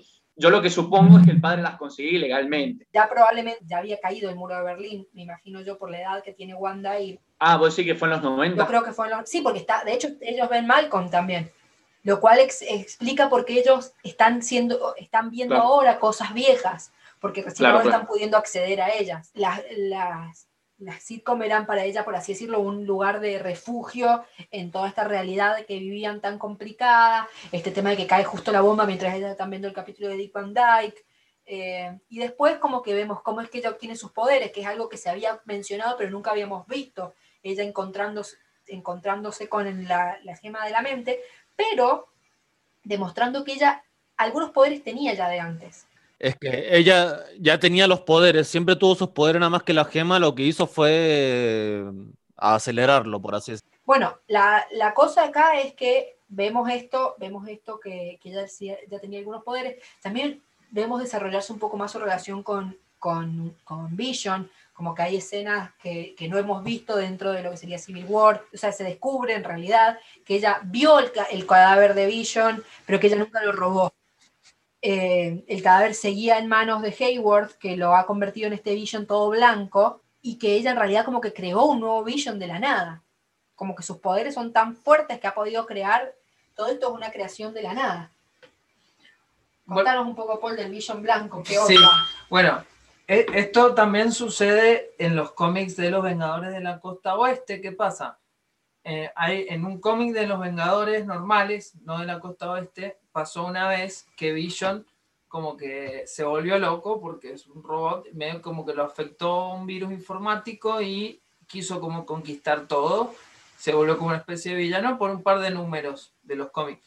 Entonces, en un número posterior, muchos años, algunos años después, de los Vengadores de la Costa Oeste, lo que hacen es que, em, como una especie de, Dream Team de, em, de Secretaría de Inteligencia de todo el mundo, decide detener a Vision, eh, revisarlo y borrarle la memoria para que no eh, para que no vuelva a cometer esto, que no vuelva a, volverse loco y, amenazar la seguridad de- del mundo. Entonces, lo que hacen es borrarle la, borrarle la memoria y Vision, eh, lo, como que lo, terminan como descomponiendo a Vision y, y Hank Pym lo reconstruye, pero no le puede reconstruir el pigmento rojo, entonces queda blanco. La cosa es que ese White Vision, a partir de ese momento, ya la relación entre Wanda y, Vision ya se rompe porque ese White Vision eh, al principio no tiene recuerdos y es un robot bien duro sin la parte de los sentimientos. Y después cuando le ponen los recuerdos es peor porque tiene los, sabe, conoce sobre Wanda, conoce sobre todos, pero no tiene sentimientos porque no los ha formado, porque nunca ha estado con ellos es como muy triste para Wanda toda esa etapa, pero ese White Vision es como el Vision sin sentimiento que después en los cómics de a poco se va volviendo en el, el Vision normal, digamos, el, el mismo Vision, pero nunca recupera de todos sus sentimientos, siempre es como más frío. Y ese es el Vision que se quiere eh, instalar en su casa eh, para tener una vida normal con su familia robot. Es un Vision mucho más que quiere ser humano, pero que es frío. Pero por eso tiene mucho sentido. Vamos con, con algo sin sentido. ¿Qué pasa si yo te digo que Howard en realidad es un Skrull que está desarrollando estas armas a partir de visión para desatar la que va a ser la Secret Invasion del futuro? Pero no solo eso, porque el visión que él revive no le salió bien y el que revive es Ultron. Todo es Ultron en esta vida. Bueno, y para en este capítulo, en este capítulo y ya en los que en el que sigue también ya no hay referencias a sitcoms y todo eso, pero digamos que eh, me refiero a planos, pequeños gags o cosas así. Habíamos dicho de permanezca en sintonía la de Peter eh, Hyams, que en esto de viajar a distintos formatos, pero también aparece, qué sé yo, el show de Truman, lógicamente no hace falta ni explicar en qué, en qué se relaciona con el serie, esto de, de un mundo que es similar a un set de televisión, el Truman Show del 98, que es de Peter Weiss, con Jim Carrey. Eh, Las esposas de Stepford, donde, mirá, curiosamente está basado en una novela de Ira Levin, que es em, donde hay un barrio idílico americano con mujeres sintéticas, programadas, todo. Hay una peli de Robert Zemeckis que es Contact del año 97, donde hay, en este caso, los homenajes son directos, porque hay planos que parecen sacados. Primero, en Contact nosotros veíamos como una especie de agencia eh, revisaba una especie de dimensión, era un... Ah, no importa, la cuestión es que cuando nosotros veíamos la- las agencias, el tipo de planos que se usan eran los mismos que se usan en WandaVision. De hecho, en una parte hay un personaje que atraviesa un campo de energía y se le va deformando la cara y se, se ve como duplicado. Y es exactamente igual, pero exactamente igual a como pasa con Mónica cuando atraviesa eh, el universo de la, de- el campo de energía este. Bueno, y después eh, eh. Under the Dome, la dimensión desconocida, que son obvios por qué, por qué los han traído. Ir a Indiana, que también era como de... mm, de un pueblo misterioso, estilo Twin Peaks. De Twin Peaks casi no hay referencias, que un montón de gente ha querido meter Twin Peaks porque, bueno, porque es culturalmente importante, entonces lo han querido meter a toda costa. Como que el espíritu es parecido. Claro, y hay, y hay cosas donde directamente ya no es que hay referencias, simplemente que la gente le encontraba formas a las nubes, nada más. Bien, y después en menciones, en el cine, en el capítulo de Halloween más que nada, o cuando aparecen los cines por detrás, no me acuerdo bien en qué momento, pero se menciona tres películas. Se menciona Los Increíbles, a la película Los Increíbles de Pixar. Es más, hay un plano re Avengers barra Pixar, re Los Increíbles, cuando en el capítulo final, que vamos a hablar ahora, en el 9, eh, la cámara se acerca a ellos y la familia es como que se gira en plan, vamos a pelear contra el gobierno o contra los contra el villano. Y por último, haciéndole referencia a Vision, hay una cosa muy extraña que se menciona las puertas de Tombow. Esto es una frase que dice Roy Betty, el villano de Blade Runner, el androide que tiene sentimientos, que la dice cuando demuestra que tiene sentimientos. Este, bien, y bueno, esto es una obvia referencia a Vision y a su otro Vision, ¿no? Cuando estás en el Hex, el cine estaba transmitiendo en realidad el, el, el Granos y cuando a Agatha la aplasta el auto, eh, la aplasta el auto, se ven las botas como haciendo referencia también al Mago 2, que solo se le ven las botas. Bueno, y llegamos al final de la temporada, donde estaba toda la manija de todo el mundo de que ahí iba a aparecer Mephisto, iba a aparecer... Ah, aparte, se especulaba que Mephisto iba a ser Keanu Reeves. Bueno, y llega el, el, momento del final, digamos, el capítulo final, donde nos descubrimos que Pietro en realidad era un X del, del pueblo, que estaba siendo manejado por Agatha para tratar de descubrir cómo había hecho, o sea, como para ganar la confianza de Wanda y, y descubrir cómo había logrado todo este, este gran poder. Mónica tiene estos poderes que no quedan muy claros, o sea, de dónde, de dónde vienen, por qué se le han desarrollado, si ha quedado con poderes o no, eso es un elemento que queda, digamos, ahí abierto. Vision tiene el enfrentamiento con el Vision blanco, con toda esta discusión muy interesante sobre el, el arca de Teseo y el quién es el verdadero Vision, ¿no? ¿Dónde reside el ser de una cosa? Eh, que es lo que permite a Vision, digamos, ganarle al Vision blanco, porque vos no le podés, o sea, no, le puede ganar físicamente por el motivo de que son iguales físicamente, entonces le tiene que ganar intelectualmente y de paso le das los recuerdos. Y yo creo que también ese es otro de los hilos sueltos que va a dejar la serie. Hay otro Vision. Finalmente, eh, Wanda descubre que ella eh, no puede seguir viviendo en esta realidad que, han crea que ha creado para su felicidad, desgraciadamente, porque eh, está haciendo sufrir a todo el resto, entonces lo que hace, decide que tiene que abandonar. Bueno, en el medio pelea con Agatha, finalmente la, termina convirtiendo a Agatha en lo que siempre fue, que es Agnes, captura con ayuda de Mónica y Jimmy y Darcy a Hayward y ella y, Vision deciden que es momento de decir adiós, en el momento más triste de la serie, obviamente, donde todos lloramos, arropan a los niños para irse a dormir y Wanda levanta el hechizo haciendo que tanto los niños como Vision... Ah, mención especial a que Wanda se transforma finalmente en la bruja escarlata del todo. Eso. Exactamente, bueno, si ella se convierte en la bruja escarlata, obtiene un libro que, de, de Agnes, de Agatha, que es el Darkhold, y se va, dejando el quilombo ahí para que lo resuelva Sword, que ahora parecería estar liderado finalmente por Mónica Rambeau, y el FBI. Bien, en los últimos capítulos que vimos, eh, ya en los últimos dos, habían escenas postcréditos, pero no los postcréditos finales, sino los primeros, eh, los primeros créditos. En este caso hay una escena postcréditos primeros y escena postcréditos segundos, ahí, o sea, dos. Claro, bueno, en el primero, Mónica es, llamada por alguien para que vaya al, al teatro, al cine, y se, ahí se descubre que es un troll eh, que, y que, digamos, parecería ser que está siendo llamada por la Capitana Marvel. O por Nick Fury. Podría ser medio que cualquiera de los dos. Y en la otra escena la vemos a, a, Wanda, ya definitivamente convertida en la Scarlet Witch, con ese traje que encima le queda para el infarto, leyendo el libro como que está investigando, digamos, como que está aprendiendo y escucha la voz de los hijos. Lo cual obviamente nos deja abierto para lo que va a pasar. Entonces, ¿cuáles son, digamos, los elementos que nos quedan sueltos? Los poderes de Mónica y cuál va a ser, cuál va a ser su evolución dentro del universo Marvel. Agatha, si, si, se va a si se va a poder salvar a sí misma de, este nuevo, de esta nueva prisión o no. El Vision este blanco que quedó ahí dando vueltas y esta cuestión de los hijos que a, a los que ella escucha de repente. No hablamos nada de, lo, de los gemelos de, de Wiccan y Speed y esto creo que va antes. O sea, eh, rapidín. ¿Qué sucede en los cómics? Después de todos estos episodios, de lo, todo lo que pasa con Wanda y los bebés y qué sé yo, de que ella se olvida de que tenía bebés y después se acuerda y hace House of M. Y después de todo ese, ese enriedo, reencarnan estos espíritus en dos niños que se, se transforman en los superhéroes Wiccan, que tiene los poderes de Wanda, y Speed, que tiene los poderes de Pietro, de, de Quicksilver.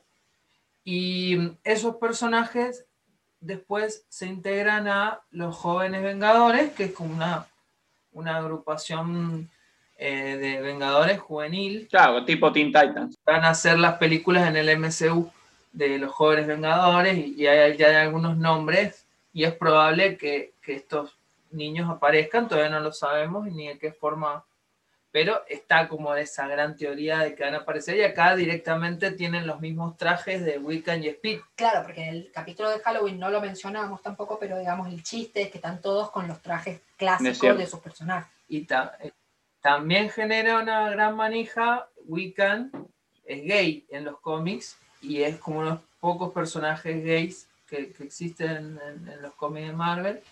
Entonces podría ser la, la aparición del primer personaje gay en el MCU, por fuera de el, el que habla con el Capitán América en, en Endgame, eh, en el principio, en esa, en esa reunión e- Es el único personaje gay del MCU hasta ahora. El último capítulo destruyó muchas de las teorías, casi todas las teorías que tenían los fanáticos. No se rindieron ahí. Dos cosas con Ralph Bonner. Ralph Bonner en realidad sí es el Quicksilver de Fox, nada más que era el contacto encubierto que tenía que hablar de Jim Woo. La segunda, que Ralph Bonner es el esposo de, como Ralph era el esposo de Agatha, entonces Agatha es la cuñada de Wanda. Los, una de la, la crítica feroz que se la agarró mal con el último capítulo, eh, donde más, yo, veías los comentarios, había gente que decía, "Eh, a mí me gustó la serie, pero odié lo que pasó con Quicksilver. Parece que es lo que más profundo pegó porque fue lo que más vuelo había levantado, ¿no? Yo quiero saber también la opinión de ustedes también. Por ejemplo, por mi punto de vista, para mí fue algo muy malo porque Marvel venía haciendo esto, pero, o sea, fuera de lo que es el universo de películas y todo eso, yendo más concretamente, por ejemplo, a Spider-Man, que en el Twitter de Spider-Man publicaban, por ejemplo, el 4 con las letras de Sam Raimi, viste todo eso, y después era publicitando un cómic cualquiera, eh, no un cómic cualquiera, un cómic de J.J. Abrams y todo eso, pero esta publicidad a través de, mira, tenemos esto que te gusta, pero al final ya no es eso, como que le estás rompiendo la ilusión a la gente, como decían que el cameo de, de Doctor Strange, y al final lo único que vimos de Doctor Strange fue la mención, una mención al nombre, ¿entendés? Eso también fue como coso. Pero esto más porque los fanáticos se inflan del hype. Hay un punto en el que los fans ya se manejaron tanto, había tanto, tanto eh, involucrado. Yo creo que esto de Evan Peters, también muchos se enojan porque les hicieron pisar el palito, digamos, nos hicieron creer algo y, y caímos como unos idiotas en lo de... Eh, a mí también, yo eh, por el lado de la serie, ellos no, no veo que hayan hecho nada mal. No siento que hayan hecho nada mal. Primero, las expectativas de los fans eran cualquier cosa, eran cualquier cosa. Segundo, lo de Quicksilver, lo de, transformar al de las películas anteriores en este, como a este le ha ido bien y capaz que daba la apertura para, para entrar con los mutantes y todo eso, yo digo, ah, bueno, van a ir por este lado, ¿viste? Cuando me, lo, cuando me enteré. La gente lo que pone en los comentarios es que se siente que desaprovecharon, como que no podés no tener en cuenta la continuidad y que se, se desaprovechó la- el personaje de Peters, de Evan Peters. Y mm, tercero, me gusta, me gusta algo que antes cuando nosotros hablábamos de las películas de Marvel, a veces decíamos, che, pero a ver, si vos sos una persona que no tiene la más puta idea de esto y se sienta, esta película no la entiende. Las películas son tan de referencia que llega un punto en el que la gente se sienta y no las entiende. En WandaVision, a mí lo que me gusta es que plantea desde el momento uno que esta serie no es para gente que no ha visto el USM. Poco hicieron lo mismo con The Mandalorian. Claro, exactamente. La puedes sí, ver sí. separada, pero, pero hay un montón de cosas que no vas a entender. Yo lo que digo es que a mí no me cierra que a Disney le convenga eh, juntar el universo cinematográfico de Marvel con el universo cinematográfico de X-Men hasta el momento, porque en general han sido películas, digamos, las últimas tres películas por lo menos de X-Men han sido un fracaso comercial, exceptuando Logan. O sea, yo no, no creo que le cierre a Disney por ningún lado hacer la combineta ahí con, con X-Men, como si en cambio quizás en un futuro ir integrando nuevos X-Men. Bueno, eh, creo que ya hemos dicho más de lo que, de lo que si quiere entrar en un, entra en un programa. Eh, la verdad es que para, quiero cerrar diciendo que me ha parecido realmente un, una sorpresa, muy, una muy, muy grata sorpresa del MCU, donde uno piensa que ya no nos pueden sorprender más, uno piensa que ya no pueden crear nada, eh, digamos, nada distinto, que ya no sabemos todas en el universo, o sea, todas las, la, digamos, que ya no sabemos todas en el universo de los superhéroes y en realidad nos dicen, no, acá podemos contar, hay, tenemos formas de contar historias completamente nuevas, acá podemos incluso hablar sobre un tema tan, eh, digamos, tan, tan poco usual como es el tema del, duelo, de la pérdida, de, de, cómo lidiar con todo eso, pero en una clave de comedia, en una clave de serie de acción. Eh, realmente me parece a mí que deja la vara muy alta para las próximas series, ¿no? O sea, ahora viene Falcon and the Winter Soldier y creo que, que puede llegar a sufrir mucho la comparación. Totalmente de acuerdo. Yo fui, soy y seré Mephisto Pupi Catania. ¿eh? Y como no se puede recomendar, o sea, bueno, podemos hacer recomendaciones y todo eso, voy a decirles, chicos, ¿cuál para ustedes fue la escena o capítulo favorito? Para mí, capítulo favorito, el de Malcolm. Y eh, escena favorita, la del barco Teseo. Yo soy Angie, arroba Minerva MacMephisto. Eh, me gustaron, ¿sabes qué otro capítulo me gustó mucho? Si no repito, el de los flashbacks. Me encantó, me encantó, me encantó. Eh, y creo que escena, tengo que quedarme con la, ahí el, el, cheesy moment de What's grief if not, if not love persevering. Eh, creo que ese es el momento en el que Vision se, se empieza a convertir en humano y amo. Así que. Es hermoso. Y te amo, Vision, te amo, Scarlet Witch y. Ah, los amo. Eh, yo soy Juan Lorca, arroba Mephisto del Hate. Y bueno, y mi capítulo favorito, por el tipo de series que a mí me gustan también y el tipo de cosas, el mío fue el 2, el segundo. Y porque es la primera vez que me gusta Vision en muchísimo tiempo, que yo era un personaje que medio odiaba. Escena favorita esa, la del el segundo capítulo de la, la, escena en la que aparece Geraldine de la caja. Claro, todo, todo, Vision, todo Vision con el chicle dentro de la máquina, me cae la risa, me, me cae la risa más. Bueno, yo soy Polo Verón, arroba Mephisto Covalente. Mi, mi, mi, capítulo favorito es el de los flashbacks. Yo creo que ese tiene, tiene los lo más grandes momentos y, y, lo que más me gusta de Vision es esto de el robot tratando de entender cómo funcionan los humanos y la, la conversación cuando ven el capítulo de Malcolm eh, y, y, tratando de, de entender por qué es gracioso y después cuando se terminan riendo del capítulo, me parece un momento súper lindo. Y no se olviden que Mephisto está detrás de todo esto porque los, los nerds se le harán la tierra. Los nerds se le harán la tierra es un podcast producido por Angélica Jiménez y Paul Noguerón. Conducido por Paul Noguerón, Angélica Jiménez, Mariano Rosales, Juan Lorca y Emanuel Pupi Catania. La canción original tiene letra de Paul Noguerón y música de Otoño. La versión 8 bit que estás escuchando está a cargo de Laureano Nazar. Si te gusta nuestro contenido, búscanos en Instagram, Twitter y YouTube.